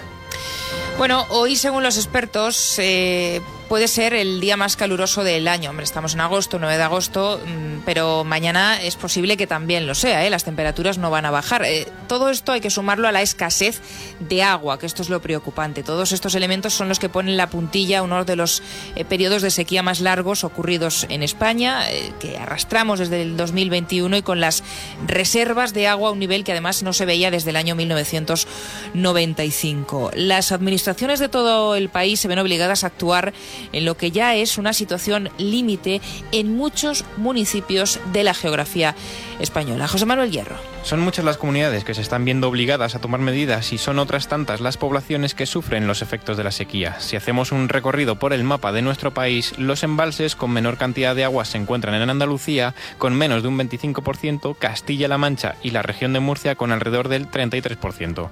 Empezando precisamente con Andalucía, y es que la lista con los municipios con restricciones de agua no para de crecer y es que la comunidad andaluza cuenta con más de 100 municipios. Las provincias más afectadas son las de Huelva, Córdoba y Málaga. Precisamente la capital malagueña ha tomado la decisión de cortar el agua de las duchas de las playas esta misma semana. La población más afectada ahora mismo es la población onubense de Cumbres Mayores, cuyo suministro de agua se interrumpe durante 11 horas diarias. Otra de las comunidades más afectadas es la de Cataluña, que crea precedente con la declaración por primera vez en su historia de situación de emergencia por la sequía. Después de 30 meses seguidos, la Agencia Catalana del Agua ha declarado la emergencia para 24 municipios. Hay que destacar los embalses de la provincia de Gerona y Barcelona, que se encuentran por debajo del 30%. Con esta declaración histórica, los servicios que se ven recortados son los municipales y ya se empiezan a establecer límites en el uso privado. Otras comunidades, como en Extremadura o Galicia, las restricciones ya comienzan a afectar a otras actividades y es que en la comunidad extremeña, con los embalses al 40%, se ha activado la fase 3 del plan de emergencia por sequía con cortes nocturnos en nueve municipios y con la prohibición de llenar piscinas o lavar el coche en otros 21. Una prohibición, la de llenar piscinas, que llega también al interior de algunas poblaciones en Galicia, cuyas administraciones abogan por el consumo responsable. En otros lugares, como Aragón, se han visto obligados a abastecer de agua dos poblaciones de la provincia de Huesca ante la sequía en la zona. Y puede que los oyentes estén preguntando hasta cuándo eh, va a durar esta situación. Hemos hablado con Rubén del Campo, que es el portavoz de, de AEMET, eh, quien nos ha confirmado y nos ha dado pues, eh, unas pistas de hasta cuándo puede prolongarse este, este periodo. Esta sequía, ya les avisamos, va a quedarse con nosotros un tiempo. Las lluvias que cayeron entre mayo y junio, aunque abundantes, no fueron suficientes para combatir la sequía meteorológica de larga duración que padece España. Para que una sequía termine debe llegar a nuestro país una sucesión de temporales de lluvias que dejen precipitaciones abundantes, generalizadas y persistentes. Es decir, tiene que ser un periodo mucho más lluvioso de lo normal y que afecte durante varias semanas o meses a buena parte del país. Si no, no es posible acabar con una sequía meteorológica de larga duración como la que estamos padeciendo. El año hidrológico actual en España está siendo muy seco y las lluvias se sitúan entre el 1 de octubre y principios de agosto eh, alrededor de un 15% por debajo de lo normal. Por lo tanto, está siendo un año hidrológico, insistimos, muy seco y las previsiones para las próximas semanas, por lo menos para lo que queda del mes de agosto, es que las lluvias continúen sin aparecer, al menos de forma generalizada y persistente. En agosto, como es normal, no lloverá demasiado en España. Bueno, pues este es el repaso informativo de las eh, noticias de este miércoles 8, 9, 9 ya de agosto, en mucha actualidad y asuntos, pues por ejemplo, como el de la sequía, que también queríamos eh, tratar en este programa porque nos centramos en lo político, pero también es muy importante las consecuencias de, de las altas temperaturas y de la falta de agua y la escasez de agua que hay en, en nuestro país. Bueno, eh, vamos a retomar el asunto político porque es que todavía hay mucha amiga. Luis del Pino, eh, ayer ya pudimos hablar con Cristina y ahora también te pregunto a ti, Carmen, sobre el anuncio de Iván Espinosa de los Monteros, eh, la voz de Abascal en el Congreso, el portavoz parlamentario de Vox en el Congreso, anunciando ayer que deja su cargo en el partido, va a seguir como afiliado de base, pero eh, da ese paso a un lado por motivos, dijo él en la rueda de prensa que eh, ofreció en el Congreso de los Diputados sin preguntas por motivos personales. Recálculo de sin preguntas porque obviamente eh, desde primera hora de la mañana el diario El Mundo, que fue nuestro Fernando Lázaro el que adelantaba la información, ya apuntaba a otros motivos, eh, en concreto pues el distanciamiento con la cúpula del partido del que él mismo forma parte, no había una relación ya con Santiago Abascal, no estaba de acuerdo con la línea que estaba tomando últimamente el partido y bueno, pues en lo que nos eh, traslada a los medios de comunicación en esa rueda de prensa es que es únicamente por motivos personales. Claro, es una noticia que eh, ha tenido mucho recorrido en la prensa, en los digitales, eh, pues por ejemplo, y el diario La Razón, todos ellos apuntando sus propias fuentes, hablaba de que la marcha se produce por el encontronazo entre el llamado, la llamada ala liberal y la ala, el ala más conservadora del partido, el, el diario El Mundo, que ya se había quejado de de las purgas que ha habido en Vox antes de las elecciones generales, ABC eh, que había perdido peso en el entorno de Abascal y el diario El País, por ejemplo, pues que directamente estaba aislado en su partido. ¿Cómo interpretas eh, tú, cómo valoras tú esa decisión de Iván Espinosa de los Monteros y sobre todo cómo deja, si lo crees así, de tocado a su partido? Eh, respondiendo a la segunda pregunta, pues yo creo que a su partido no le deja en absoluto tocado. Su partido tiene la misma fortaleza ayer que hoy. En cuanto a cómo interpreto su marcha, pues yo creo que no hace falta interpretarla, ¿no? En su rueda de prensa dijo varias cosas, en la rueda de prensa donde anunció que se iba, dijo, por ejemplo, que él sigue dentro de Vox, simplemente se aparta de primera línea, que se va por razones personales y familiares, y mencionó en concreto el tema de las muchas noches de hospital que lleva pasadas. Eh, dijo que espera que más pronto que tarde Santiago Abascal esté en la Moncloa y que por supuesto está a disposición de la cúpula del partido para lo que quieran encargarle y que eh, sí hizo un reproche, no a su partido, sino entiendo que a los medios diciendo que resulta enormemente duro eh, el tema de los ataques personales cuando se sufren, eh, más duro para tu familia que para ti. Y eso fue lo que dijo, es decir, él se va de la primera línea, pero continúa dentro del partido, por tanto, ¿cómo afecta eso al partido? Pues hombre, yo creo que se pierde un buen portavoz, un excelente parlamentario, y pues mejor que estuviera en primera línea, pero entiendo perfectamente que las personas pues tienen su límite de aguante y que de vez en cuando pues es necesario dar un paso atrás para recargar pilas y luego al día siguiente pues intercambiaron tweets eh, públicamente tanto Espinosa como Abascal, eh, pues eh, Abascal diciéndole que espero que esto, que nada de adiós, es que esto es un hasta pronto y Espinosa pues dándole la gracias y poniéndose a su disposición y eso es lo que hay. Luego ya que otros intenten enredar dentro de Vox, bueno, pues ya nos lo sabemos, ¿no? Que eh, en Vox eh, Espinosa dice dejo la primera línea pero me quedo de afiliado.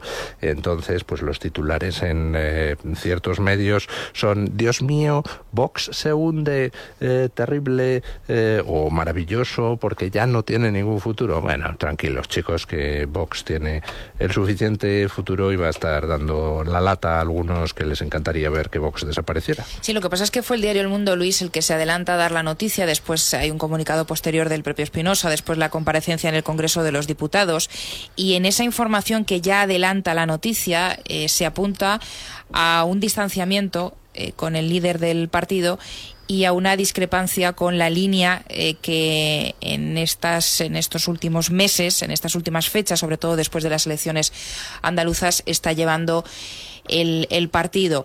Mm, Espinosa de los Monteros no desmiente esta información y tuvo ocasión de referirse a ello en esa comparecencia, en esa rueda de prensa. No solo el diario El Mundo, todos los digitales, después, eh, cada uno de ellos aportando fuentes eh, propias, reforzaban esta, esta explicación o esta justificación a esa marcha de Espinosa de los Monteros.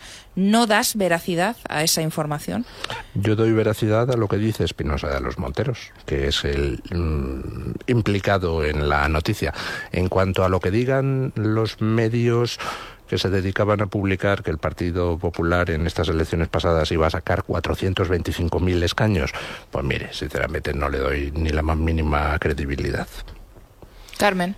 Bueno, eh, que Espinosa de los Monteros estaba en la lista de fallecidos, políticamente hablando, era, vamos, era voz populi. O sea, solo le faltaba la fecha. O sea, era un fijo en la quiniela que en esa remodelación que se está haciendo del partido y que le ha costado ya a varios la salida del rey.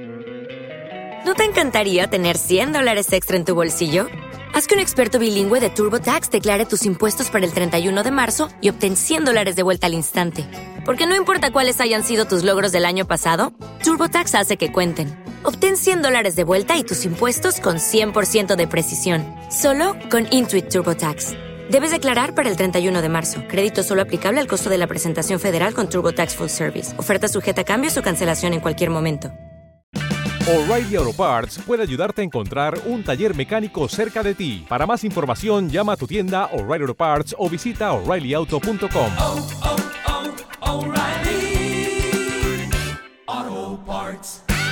Al Manso, eh, cuatro o cinco más. Ahora no es cuestión ¿Cuáles, de cuáles? hacer- sí, Olona hombre, también se ha marchado. Olona también se marchó. eh, y todo es un poco, el- la, la línea es un poco la misma. O sea, el, el eje de todas esas marchas es, es la misma, que no es una marcha porque eh, se lo han puesto para que se vaya. O sea, todo el mundo sabe ya que Espinosa de los Monteros se lo querían cargar de portavoz. O sea, es que vamos, Luis, eso no se puede negar.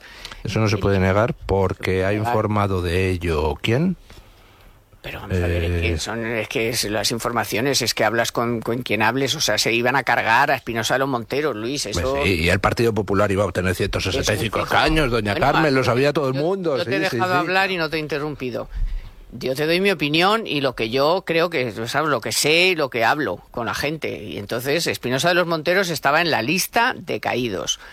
Eh, era cuestión de buscar el momento. Han esperado a después de las elecciones, incluso a un tiempocito después de pasar las elecciones. Lo que una persona dice cuando, cuando le hacen que se vaya, porque es puente de plata, pues es lo de siempre, ¿eh? me voy por razones personales, o sea, es que eso ya es, es- está, está es como el hilo negro de viejo.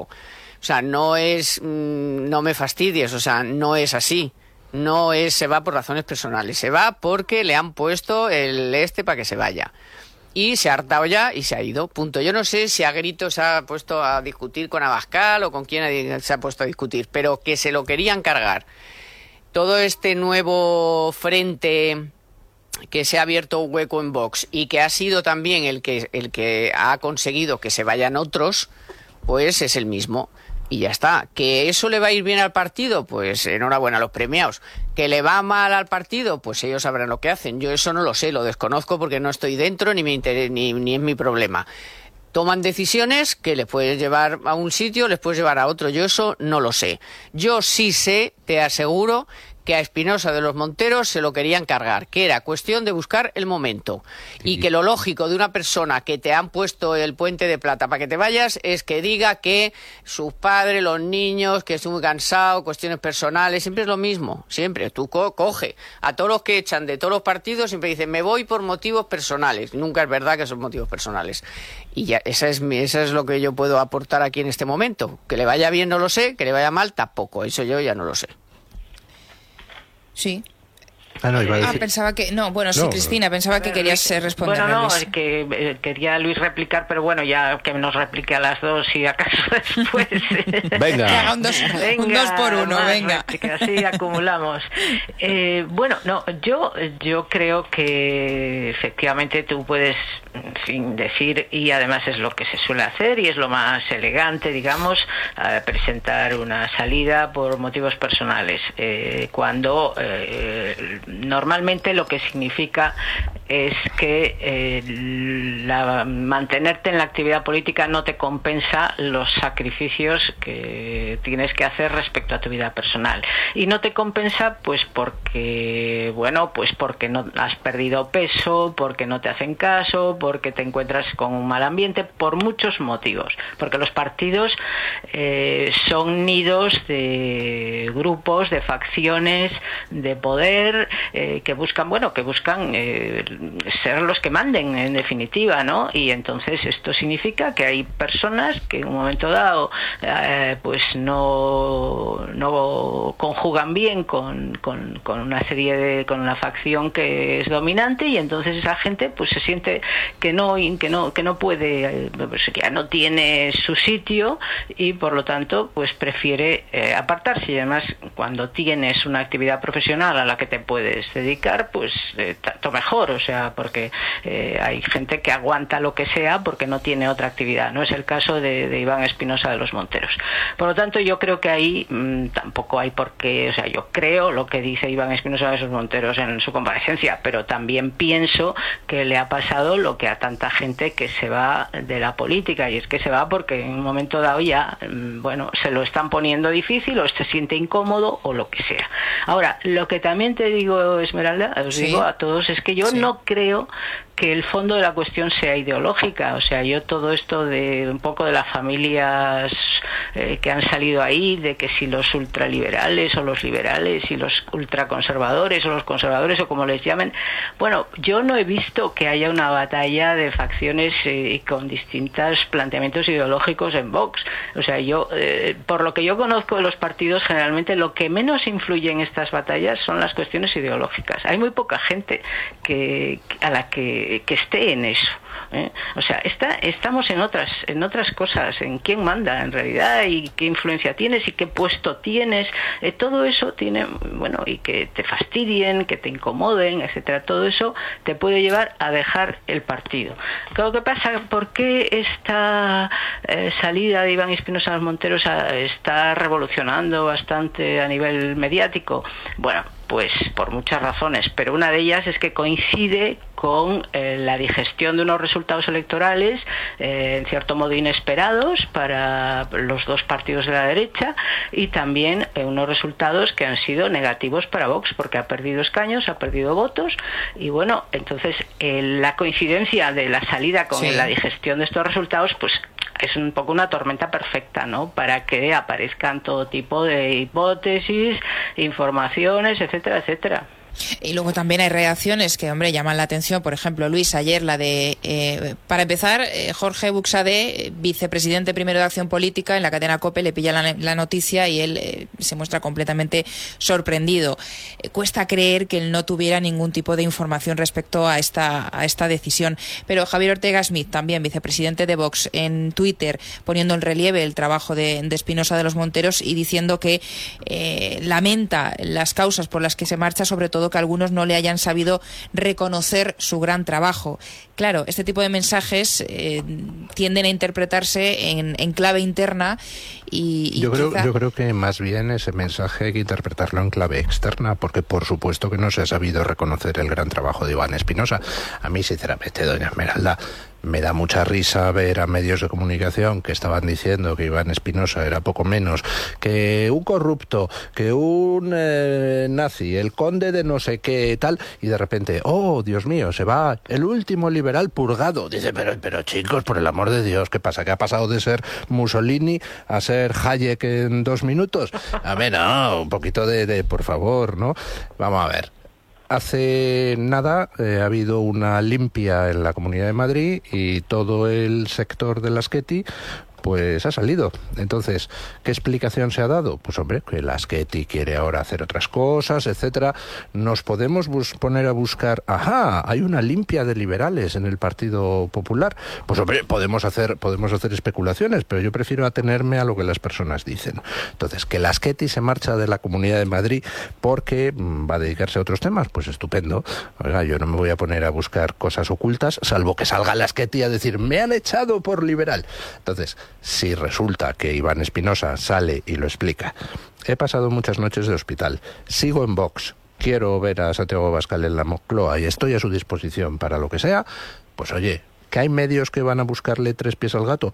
Por supuesto, si en Vox tose alguien, pasado mañana algún medio titula esa tos indica que Vox desaparece. Medios, medios, Luis, que hablan con fuentes, eh, que la gente se mueve en el Congreso, que la gente tiene contactos, que la gente tiene fuentes, que levantan teléfonos. tenían unas fuentes y unos contactos extraordinarios que daban que el Partido Popular sacaba 160 caños en bueno, estas eso no eran fuentes, eran unas encuestas. Eso es otra cosa y en esta casa... Hombre, ¿qué fuentes? Son encuestas. Eso es otra cosa. Tú publicas una encuesta. Y bueno, y, allá están los partidos, lo está, ya estén los partidos, eso lo hemos hablado también en este programa, que se puedan, que puedan fiar toda su estrategia de campaña a lo que digan unas encuestas. Eso es verdad que haya cada uno. Esto es diferente, Luis. Aquí hablamos de información, hablamos de contactos, hablamos de fuentes, hablamos de que todo el mundo sabe lo que se mueve en el Congreso, lo que se cuece en todos los partidos. Eh, yo creo que eso no se puede negar. Hablamos de declaraciones de exdiputados, como por ejemplo Rubén Manso, Rubén Manso, importantísimo un diputado que de Vox eh, tan importante, sobre todo en la parte económica, que se queda fuera de las listas eh, de las elecciones generales. Eh, también es verdad que ahí cada partido ya tiene sus estrategias para confeccionar listas. Feijó, solo ha cambiado en estas elecciones al 75% de los cabezas por de eso, lista. Por eso digo que yo no entro en la confección, pero cualquier diputado, puedo decir, cualquier diputado de, del PP vas a compararlo ahora con dirigentes, muy, personas muy, muy, muy marcadas del partido le, cito, le cito uno del PP, Mario, Mario Garcés, que se le han pulido de las listas. Ese sí era un hombre liberal en el PP. ¿Por qué le han echado de las listas a Mario Garcés? Pues sería una buena pregunta, pero yo tampoco me voy a poner a perder el tiempo con ello. Le han echado, no se ha ido por... No ha dicho, es que me voy porque los niños ya empiezan a ser, un, no son tan mayores. a ver, el portavoz parlamentario, el que era portavoz parlamentario es un poquito más llamativo. Hombre, como cuando el Partido Popular cambia a Cayetana Álvarez Toledo, que era la portavoz voz parlamentaria y la cambia. Hombre, pues se armó también un buen follón con también eso, es ¿eh? verdad, también es verdad. la portavoz Y ahí también había información, ¿eh? Ahí también había información. No recuerdo a Cayetana Álvarez de Toledo saliendo a decir que ella daba el paso atrás. A Cayetana Álvarez de, Toledo sí la purgaron. pero, ya, pero, cada uno, Luis, luego explica la situación como quiere. vamos a ver, lo que falta para que Monasterio salga de, también de la Comunidad es de que, bueno, esta es otra, otra parte de la historia que a lo mejor también influye. Es decir, aparte de cuestiones personales, porque aquí Iván Espinosa el otro día hizo alusión a hospitales, que había pasado muchas noches de hospital, o sea que... Y luego, eh, por la parte política, es que claro, Rocío Monasterio, su mujer, también se dedica a la política, eh, ha quedado, eh, digamos, en un papel eh, relegado porque Madrid, Vox, mm, bueno, es un grupo parlamentario más, pero no ha, no ha tenido ningún tipo de relevancia a la hora de las cuestiones de gobierno, porque Isabel Díaz Ayuso sacó mayoría absoluta. Entonces, estamos aquí eh, en cuestiones que yo creo que se hablan eh, en familia, ¿no? O sea, que son decisiones que se toman probablemente también conjuntamente y en función de la situación de, de las dos personas y posiblemente en el partido pues también haya habido, bueno, esta es otra información que circula, ¿no? Que también había eh, cierta prevención contra Rocío Monasterio. O sea que mm, eh, hay muchos posibles frentes abiertos. Yo lo que digo en cualquier caso es que así como rechazo todas estas familias ideológicas que de pronto han aparecido en Vox y que no sabíamos o prácticamente no sabíamos que existían, eh, sí considero que en un partido es eh, bueno es, es el, lo, clásico o sea los compañeros de partido es, es casi lo peor no o sea eh, ya lo decía eh, Churchill no aquello de no esos nuestros enemigos son los que están aquí detrás nuestra bancada esos son nuestros enemigos los otros son adversarios pero los enemigos son los nuestros. Mm. entonces ese es un mundo lleno de gente que está dispuesta a clavarte un puñal por la espalda en cualquier momento. Entonces eso es mi interpretación, es que esto tiene que ver con ese tipo de batallas eh, internas por eh, quién influye, quién ocupa, quién es qué, etcétera, Pero el que quiere influir tiene, tiene, tiene detrás una historia. O sea, los que quieren influir, que por ejemplo en el Partido Popular también ha habido familias. O sea, eso de que no hay familias en los partidos, claro que hay no, pero yo digo ideológicas. Pero ideológicas. ideológicas, acordaros de cuando Rajoy le dijo a Esperanza Aguirre, no queremos a los liberales que se vayan a hacer otro partido. O sea, sí que hay, perdona.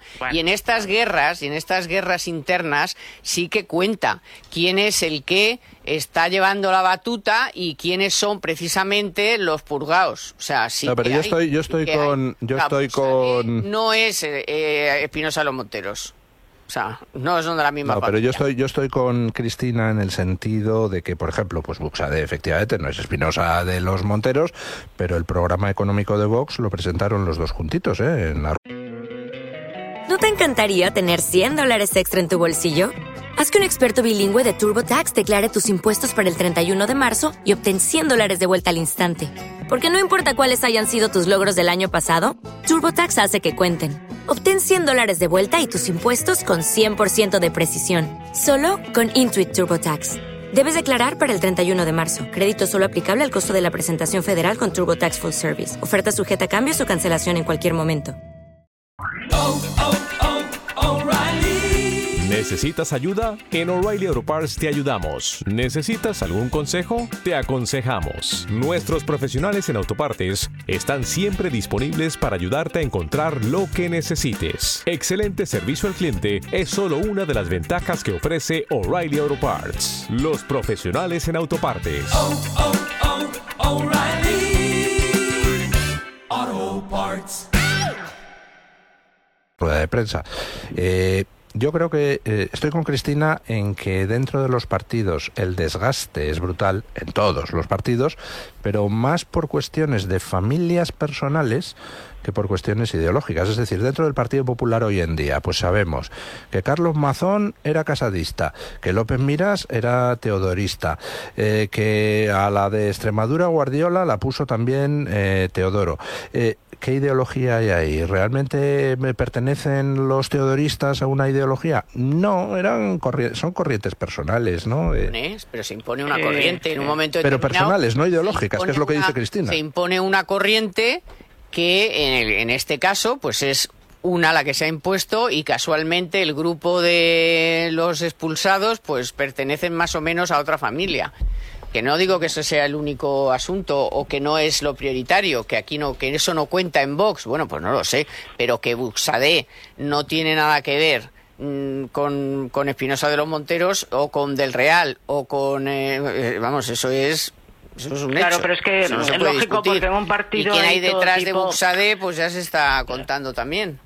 Claro, es que bueno, luego viene eso de dónde viene cada uno. Es que eh, sobre todo en un partido nuevo, como es eh, relativamente Vox, pues eso es todavía más importante porque en los partidos más asentados la gente eh, pues siempre viene desde joven, se meten ya en las horribles esas nuevas degeneraciones, juventudes, lo que sea, y van y van creciendo con el, en el partido, ¿no? Pero claro, un partido nuevo recibe gente de aluvión y yo lo vi en Ciudadanos, o sea, mm. es que claro, es que eso, allí te podía venir de todo, eh, de todo tipo de procedencias, con todo tipo de ideas más o menos mm, poco fundadas previas. O sea, es un caos, un partido nuevo es un puñetero caos. Es muy difícil y de hecho durante la campaña se vio porque en las negociaciones en las comunidades autónomas que coincidió con la campaña pues ha habido cosas que dices bueno es que esto es que es de gente que no se da cuenta de la repercusión que puede tener lo que está diciendo o lo que está haciendo el gesto que está haciendo entonces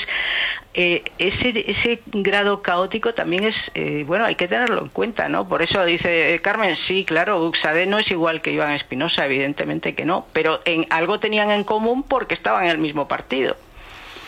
Sí, Claro.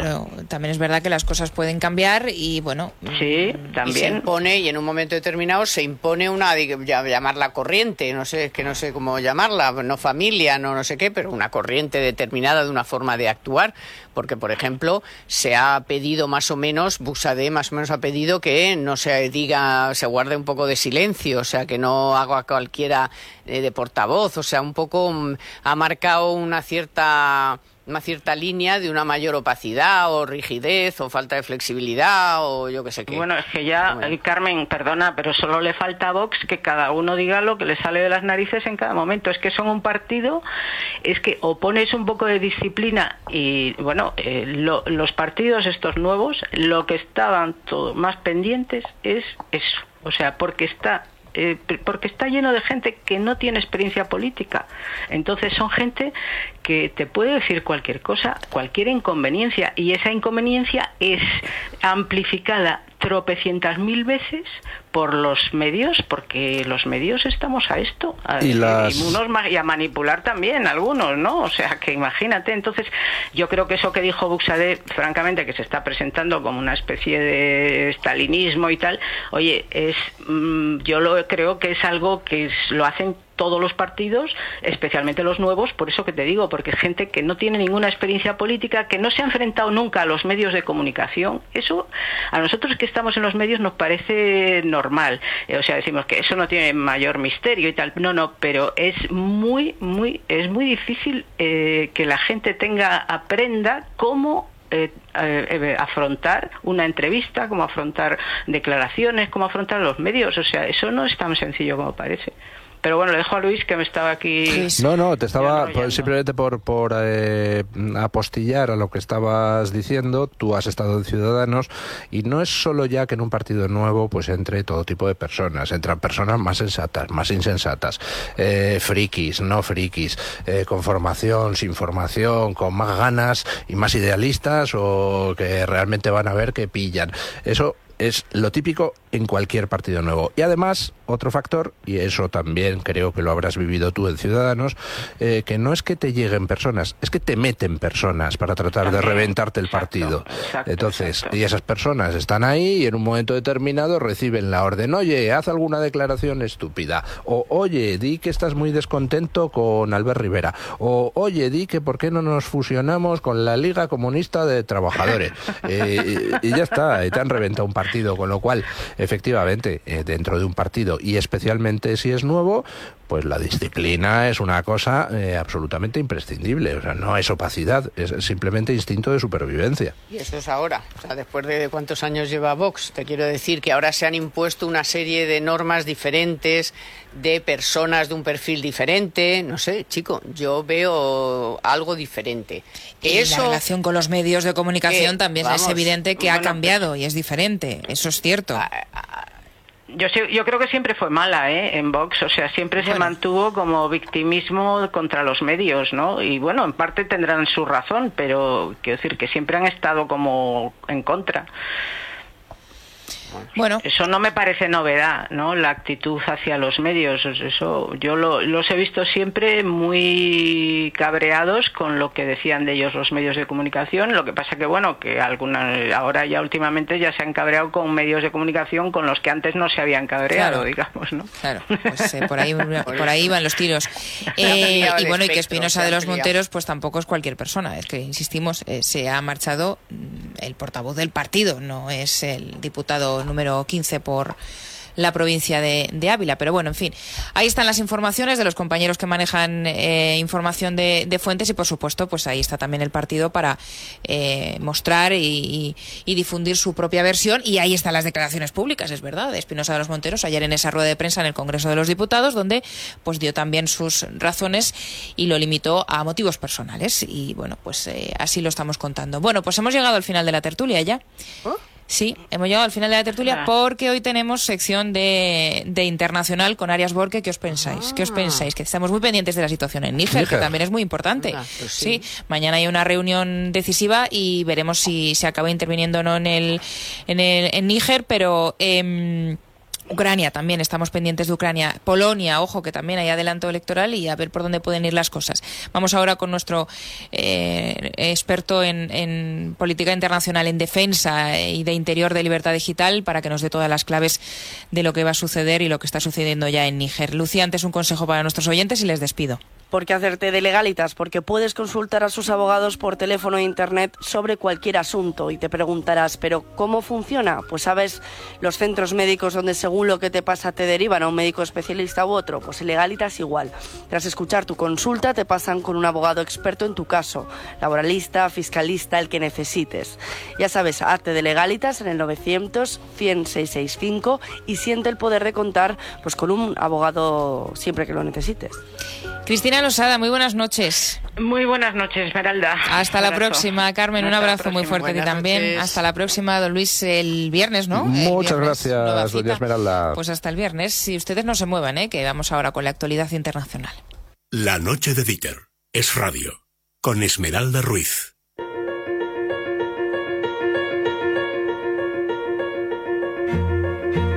La noche de Dieter es radio, con Esmeralda Ruiz.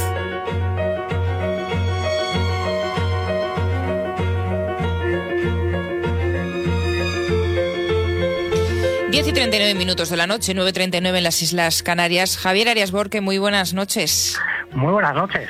Responsable de Defensa e Interior de, de libertaddigital.com. Eh, Arias, vamos a repasar porque estamos muy pendientes. Es verdad que estos días ya nos has ido dando algunas claves. Ya lo eh, empezamos a hablar la semana pasada sobre lo que eh, sigue sucediendo en Níger porque la situación, lejos de, de mejorar, eh, se está complicando. Lo último, se lo hemos estado contando en estas últimas horas, los golpistas que han empezado ya a designar a los miembros de su propio gobierno en un gesto de que por ahora, pues no van a negociar ni están por la labor de negociar la, restauración de la, de la democracia. La comunidad internacional está intentando eh, que sea posible llegar a un acuerdo, pero es muy complicado. Ya hablamos, eh, Arias, el martes, eh, dimos la clave de esa reunión que se va a celebrar mañana, de la CDAO de la eh, Comunidad Económica de Estados de África Occidental, eh, que yo creo que llega, y ahora nos lo vas a contar tú mejor, muy dividida sobre si intervenir o no hacerlo. Es verdad que la CDAO ya lo ha hecho en otras ocasiones, si no recuerdo yo mal, eh, Gambia, Mali, pero es verdad que aquí a lo mejor había un apoyo, una ayuda externa que fue lo que hizo que, que, fuera más fácil ¿no? el poder tomar una posición. En este caso hay división y no sé qué esperas tú de cara a esa reunión de mañana. Sí, la situación ahora mismo es sumamente complicado. Si te parece, vamos por puntos, vamos, a recor vamos recordando qué es lo que ha pasado de forma muy breve, uh -huh. vamos a ver qué ha pasado en las últimas horas, qué nos vamos a encontrar mañana y qué puede pasar a futuro.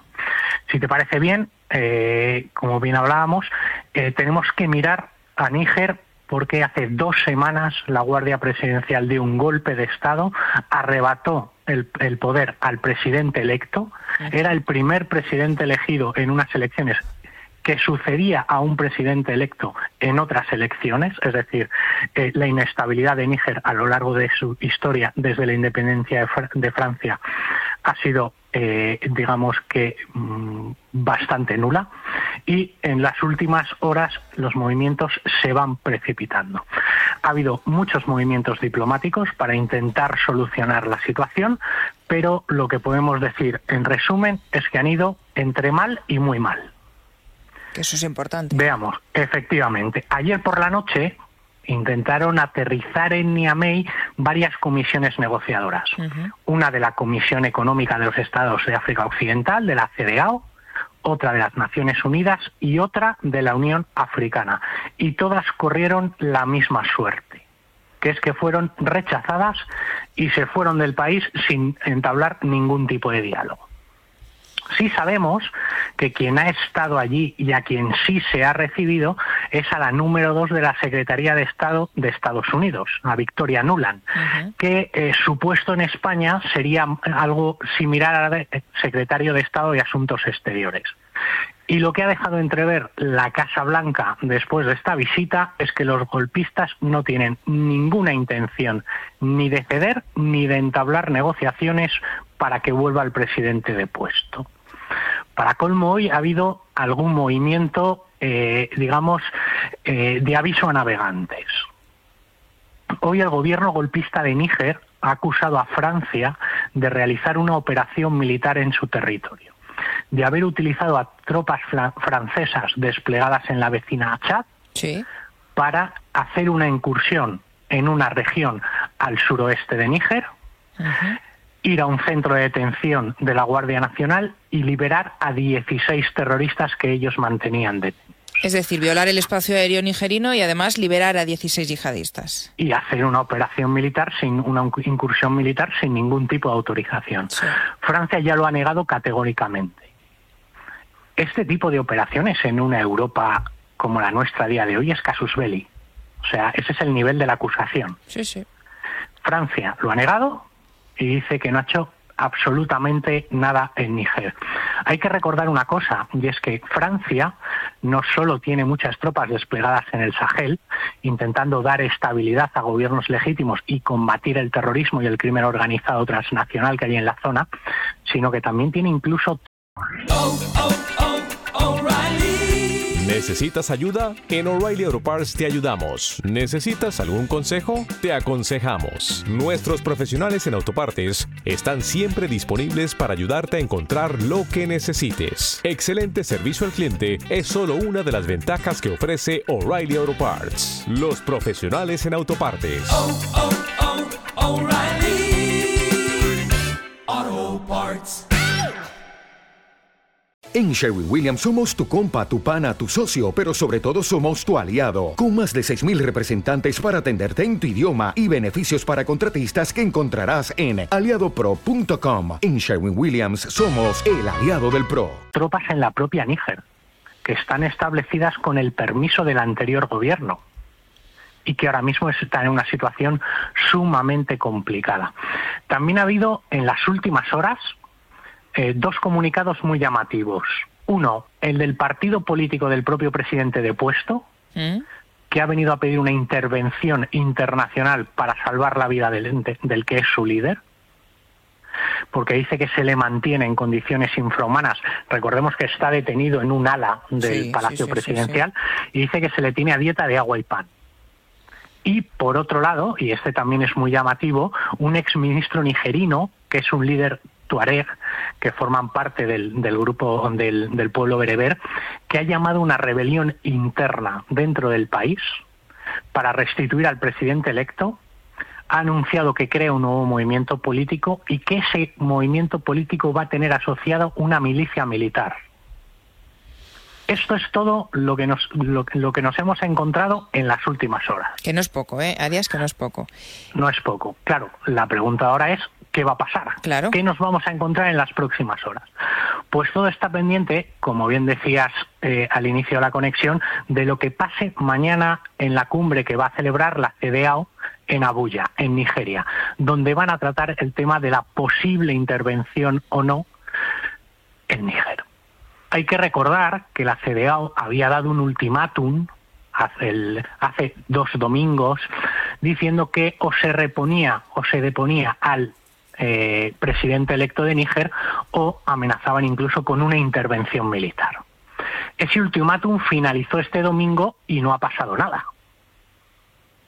No solo, como bien decías, han empezado a nombrar miembros del gobierno, como por ejemplo un exministro de Finanzas durante la primera década del siglo XXI, al que han nombrado primer ministro, el hombre que va a estar justo, justo por debajo de la Junta Militar golpista. Ahora lo que nos queda por saber es qué va a suceder mañana. Como bien decíamos el otro día, hay bastantes posturas claras y otras no muy claras dentro de los 15 países que están en la CDAO. Nigeria, Benín, Costa de Marfil y Senegal apoyan la intervención militar. Aunque en las últimas horas el, el Senado de Nigeria ha pedido al gobierno que apure las opciones diplomáticas antes de iniciar una invasión militar. Por el otro lado está Guinea-Conakry, Argelia y Chad, que prefieren la negociación política y no apoyan de inicio una intervención militar. Y por otro, los dos países de los que hemos hablado en los últimos días varias veces, Mali y Burkina Faso. con, con gobiernos golpistas similares al, de, al que se acaba de, de constituir en Níger y de tendencia prorrusa. Estos dos países ya han dicho que va, irían a la guerra a favor de los golpistas de Níger. Eh, Mali, Mali, que si no me equivoco, eh, Arias, corrígeme, eh, lo decíamos antes, la CDAO ya ha actuado también en, en Mali en, en alguna ocasión, ¿no? actuó, pero en apoyo del gobierno anterior, del mismo en el Vale. que actuaron en apoyo las Naciones Unidas, Sí. la Unión Africana, la Unión Europea y dentro de la Unión Europea España, que sigue teniendo unos 200, 300 militares en Mali. Vale, vale. Es un dato importante. Por cierto, la Unión Europea eh, eh, entiendo que está lista para apoyar las decisiones de lo que mañana salga de esa reunión de la CDAO. La Unión Europea está lista, Estados Unidos está lista y Francia, por independiente, como antigua eh, metrópoli, digamos, de Níger, también está lista. Lo que sí sabemos es que se, nos, eh, se han filtrado algunos pequeños datos sobre cómo podría ser esa intervención militar. Sí. Sabemos que el, que el viernes de la pasada semana hubo una reunión de jefes militares de los países de la CEO en el que asistieron 10 de los 15 jefes de, de- de las Fuerzas Armadas de los países. Pues bueno, algunos medios franceses se está filtrando la posibilidad de que haya una movilización de 25.000 militares para la posible invasión de Níger.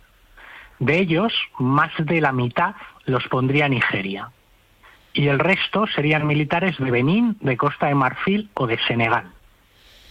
Senegal, por ejemplo, en este caso es el que tuvo eh, prácticamente todo el protagonismo cuando la CDAO mm, eh, movilizó un ejército para intentar salvaguardar la antigua democracia de Gambia. Pero se desconoce el tipo de material militar, los vehículos blindados o los medios con los que puedan contar una fuerza, esta de 25.000 militares, que sería en principio superior a los efectivos militares con los que tiene Níger, Mm. sin contar con la posible ayuda que puedan recibir de Mali y Burkina Faso, obviamente. Aunque todas estas cifras siempre hay que ponerlas entre comillas, sobre todo las comparaciones con lo que podría tener Níger, porque en África es, mm, eh, digamos, muy difícil conocer exactamente la capacidad de los ejércitos locales. Es bastante habitual que las cifras oficiales sean mucho más grandes de las reales y estén infladas. Por un lado, para aparentar fortaleza y por otra, por una cuestión de pura corrupción. Hay gente que va al cuartel, le dice al que está al mando que le apunte como soldado, cobra un sueldo como soldado, le da una parte a quien le está apuntando, pero jamás aparece por el cuartel y se dedica a su otro trabajo o a, o a vivir de la renta. Es decir, que la corrupción está tan institucionada que en verdad no se sabe ni cuántos militares No, tienen imposible. muchos de estos países exactamente. Claro, claro, claro. Entonces, estamos abocados a saber lo que a ver lo que pase mañana en esa reunión para saber si va a haber una nueva guerra en el Sahel. Será una decisión muy importante. Eh, por cierto, por eh, detenerme en Francia, también otra pregunta que te quería hacer, porque nos has contado, Francia mantiene, tiene tropas en, en Níger. Es importante, yo entiendo también en toda esta ecuación, el, el tema del uranio, ¿no? Porque es uno de los mayores, Níger es uno de los mayores productores de uranio del mundo. Eh, gran parte se exporta a Francia y ahí eh, tiene bastante dependencia Francia respecto a Níger en este asunto. Por lo tanto, no es un tema menor.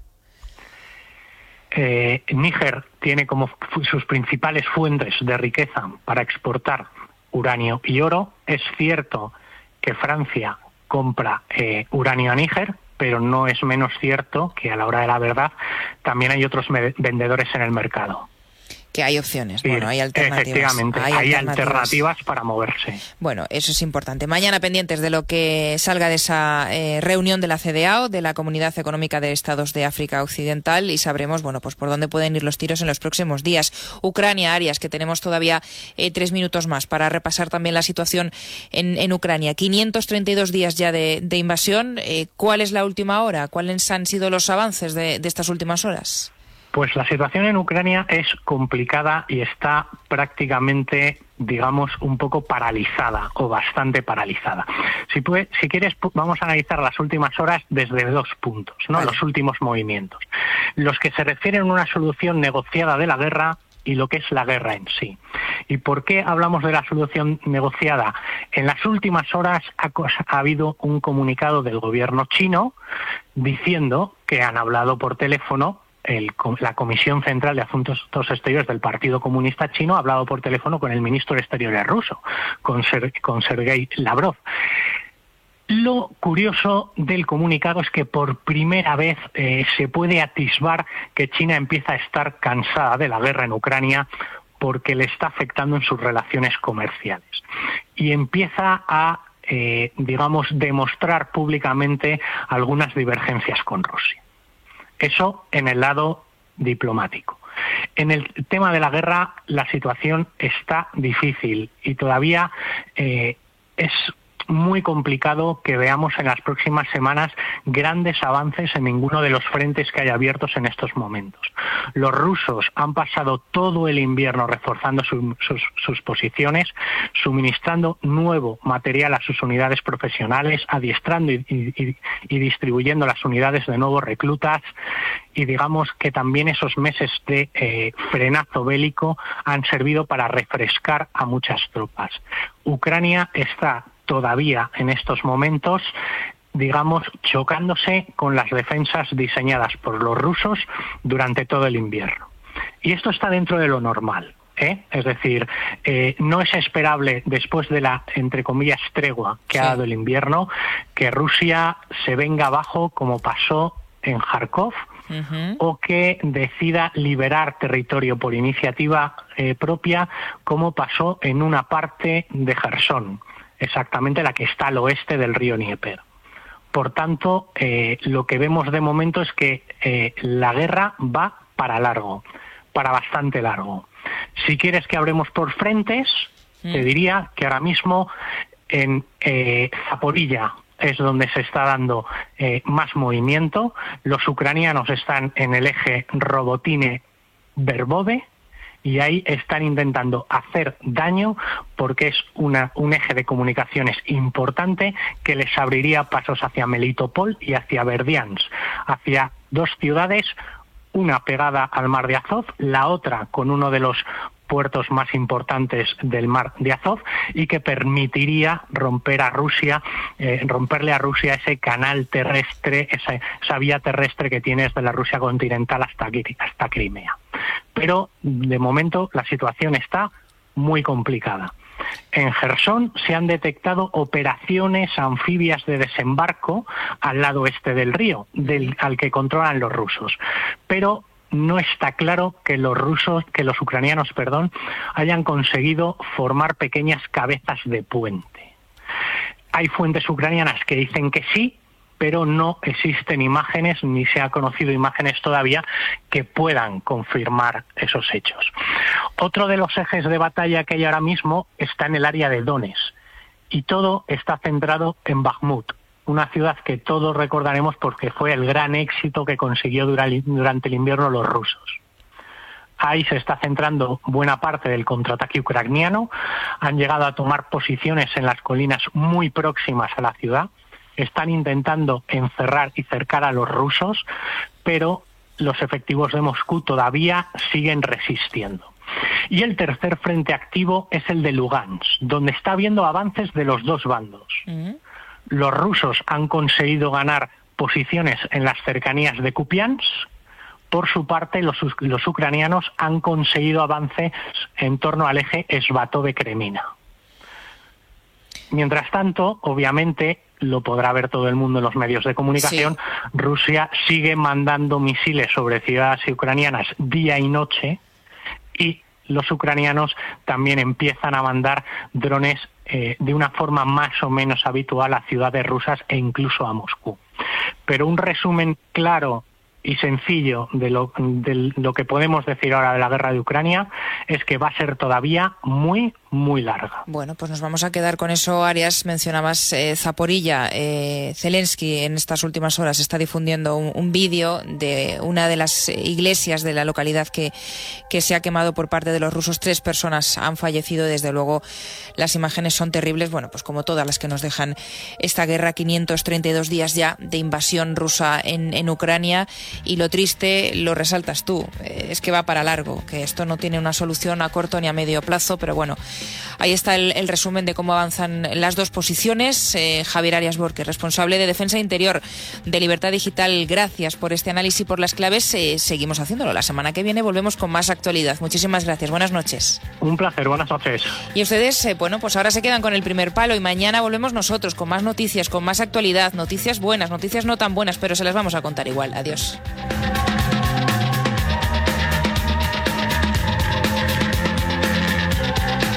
Noche de es radio con Esmeralda Ruiz.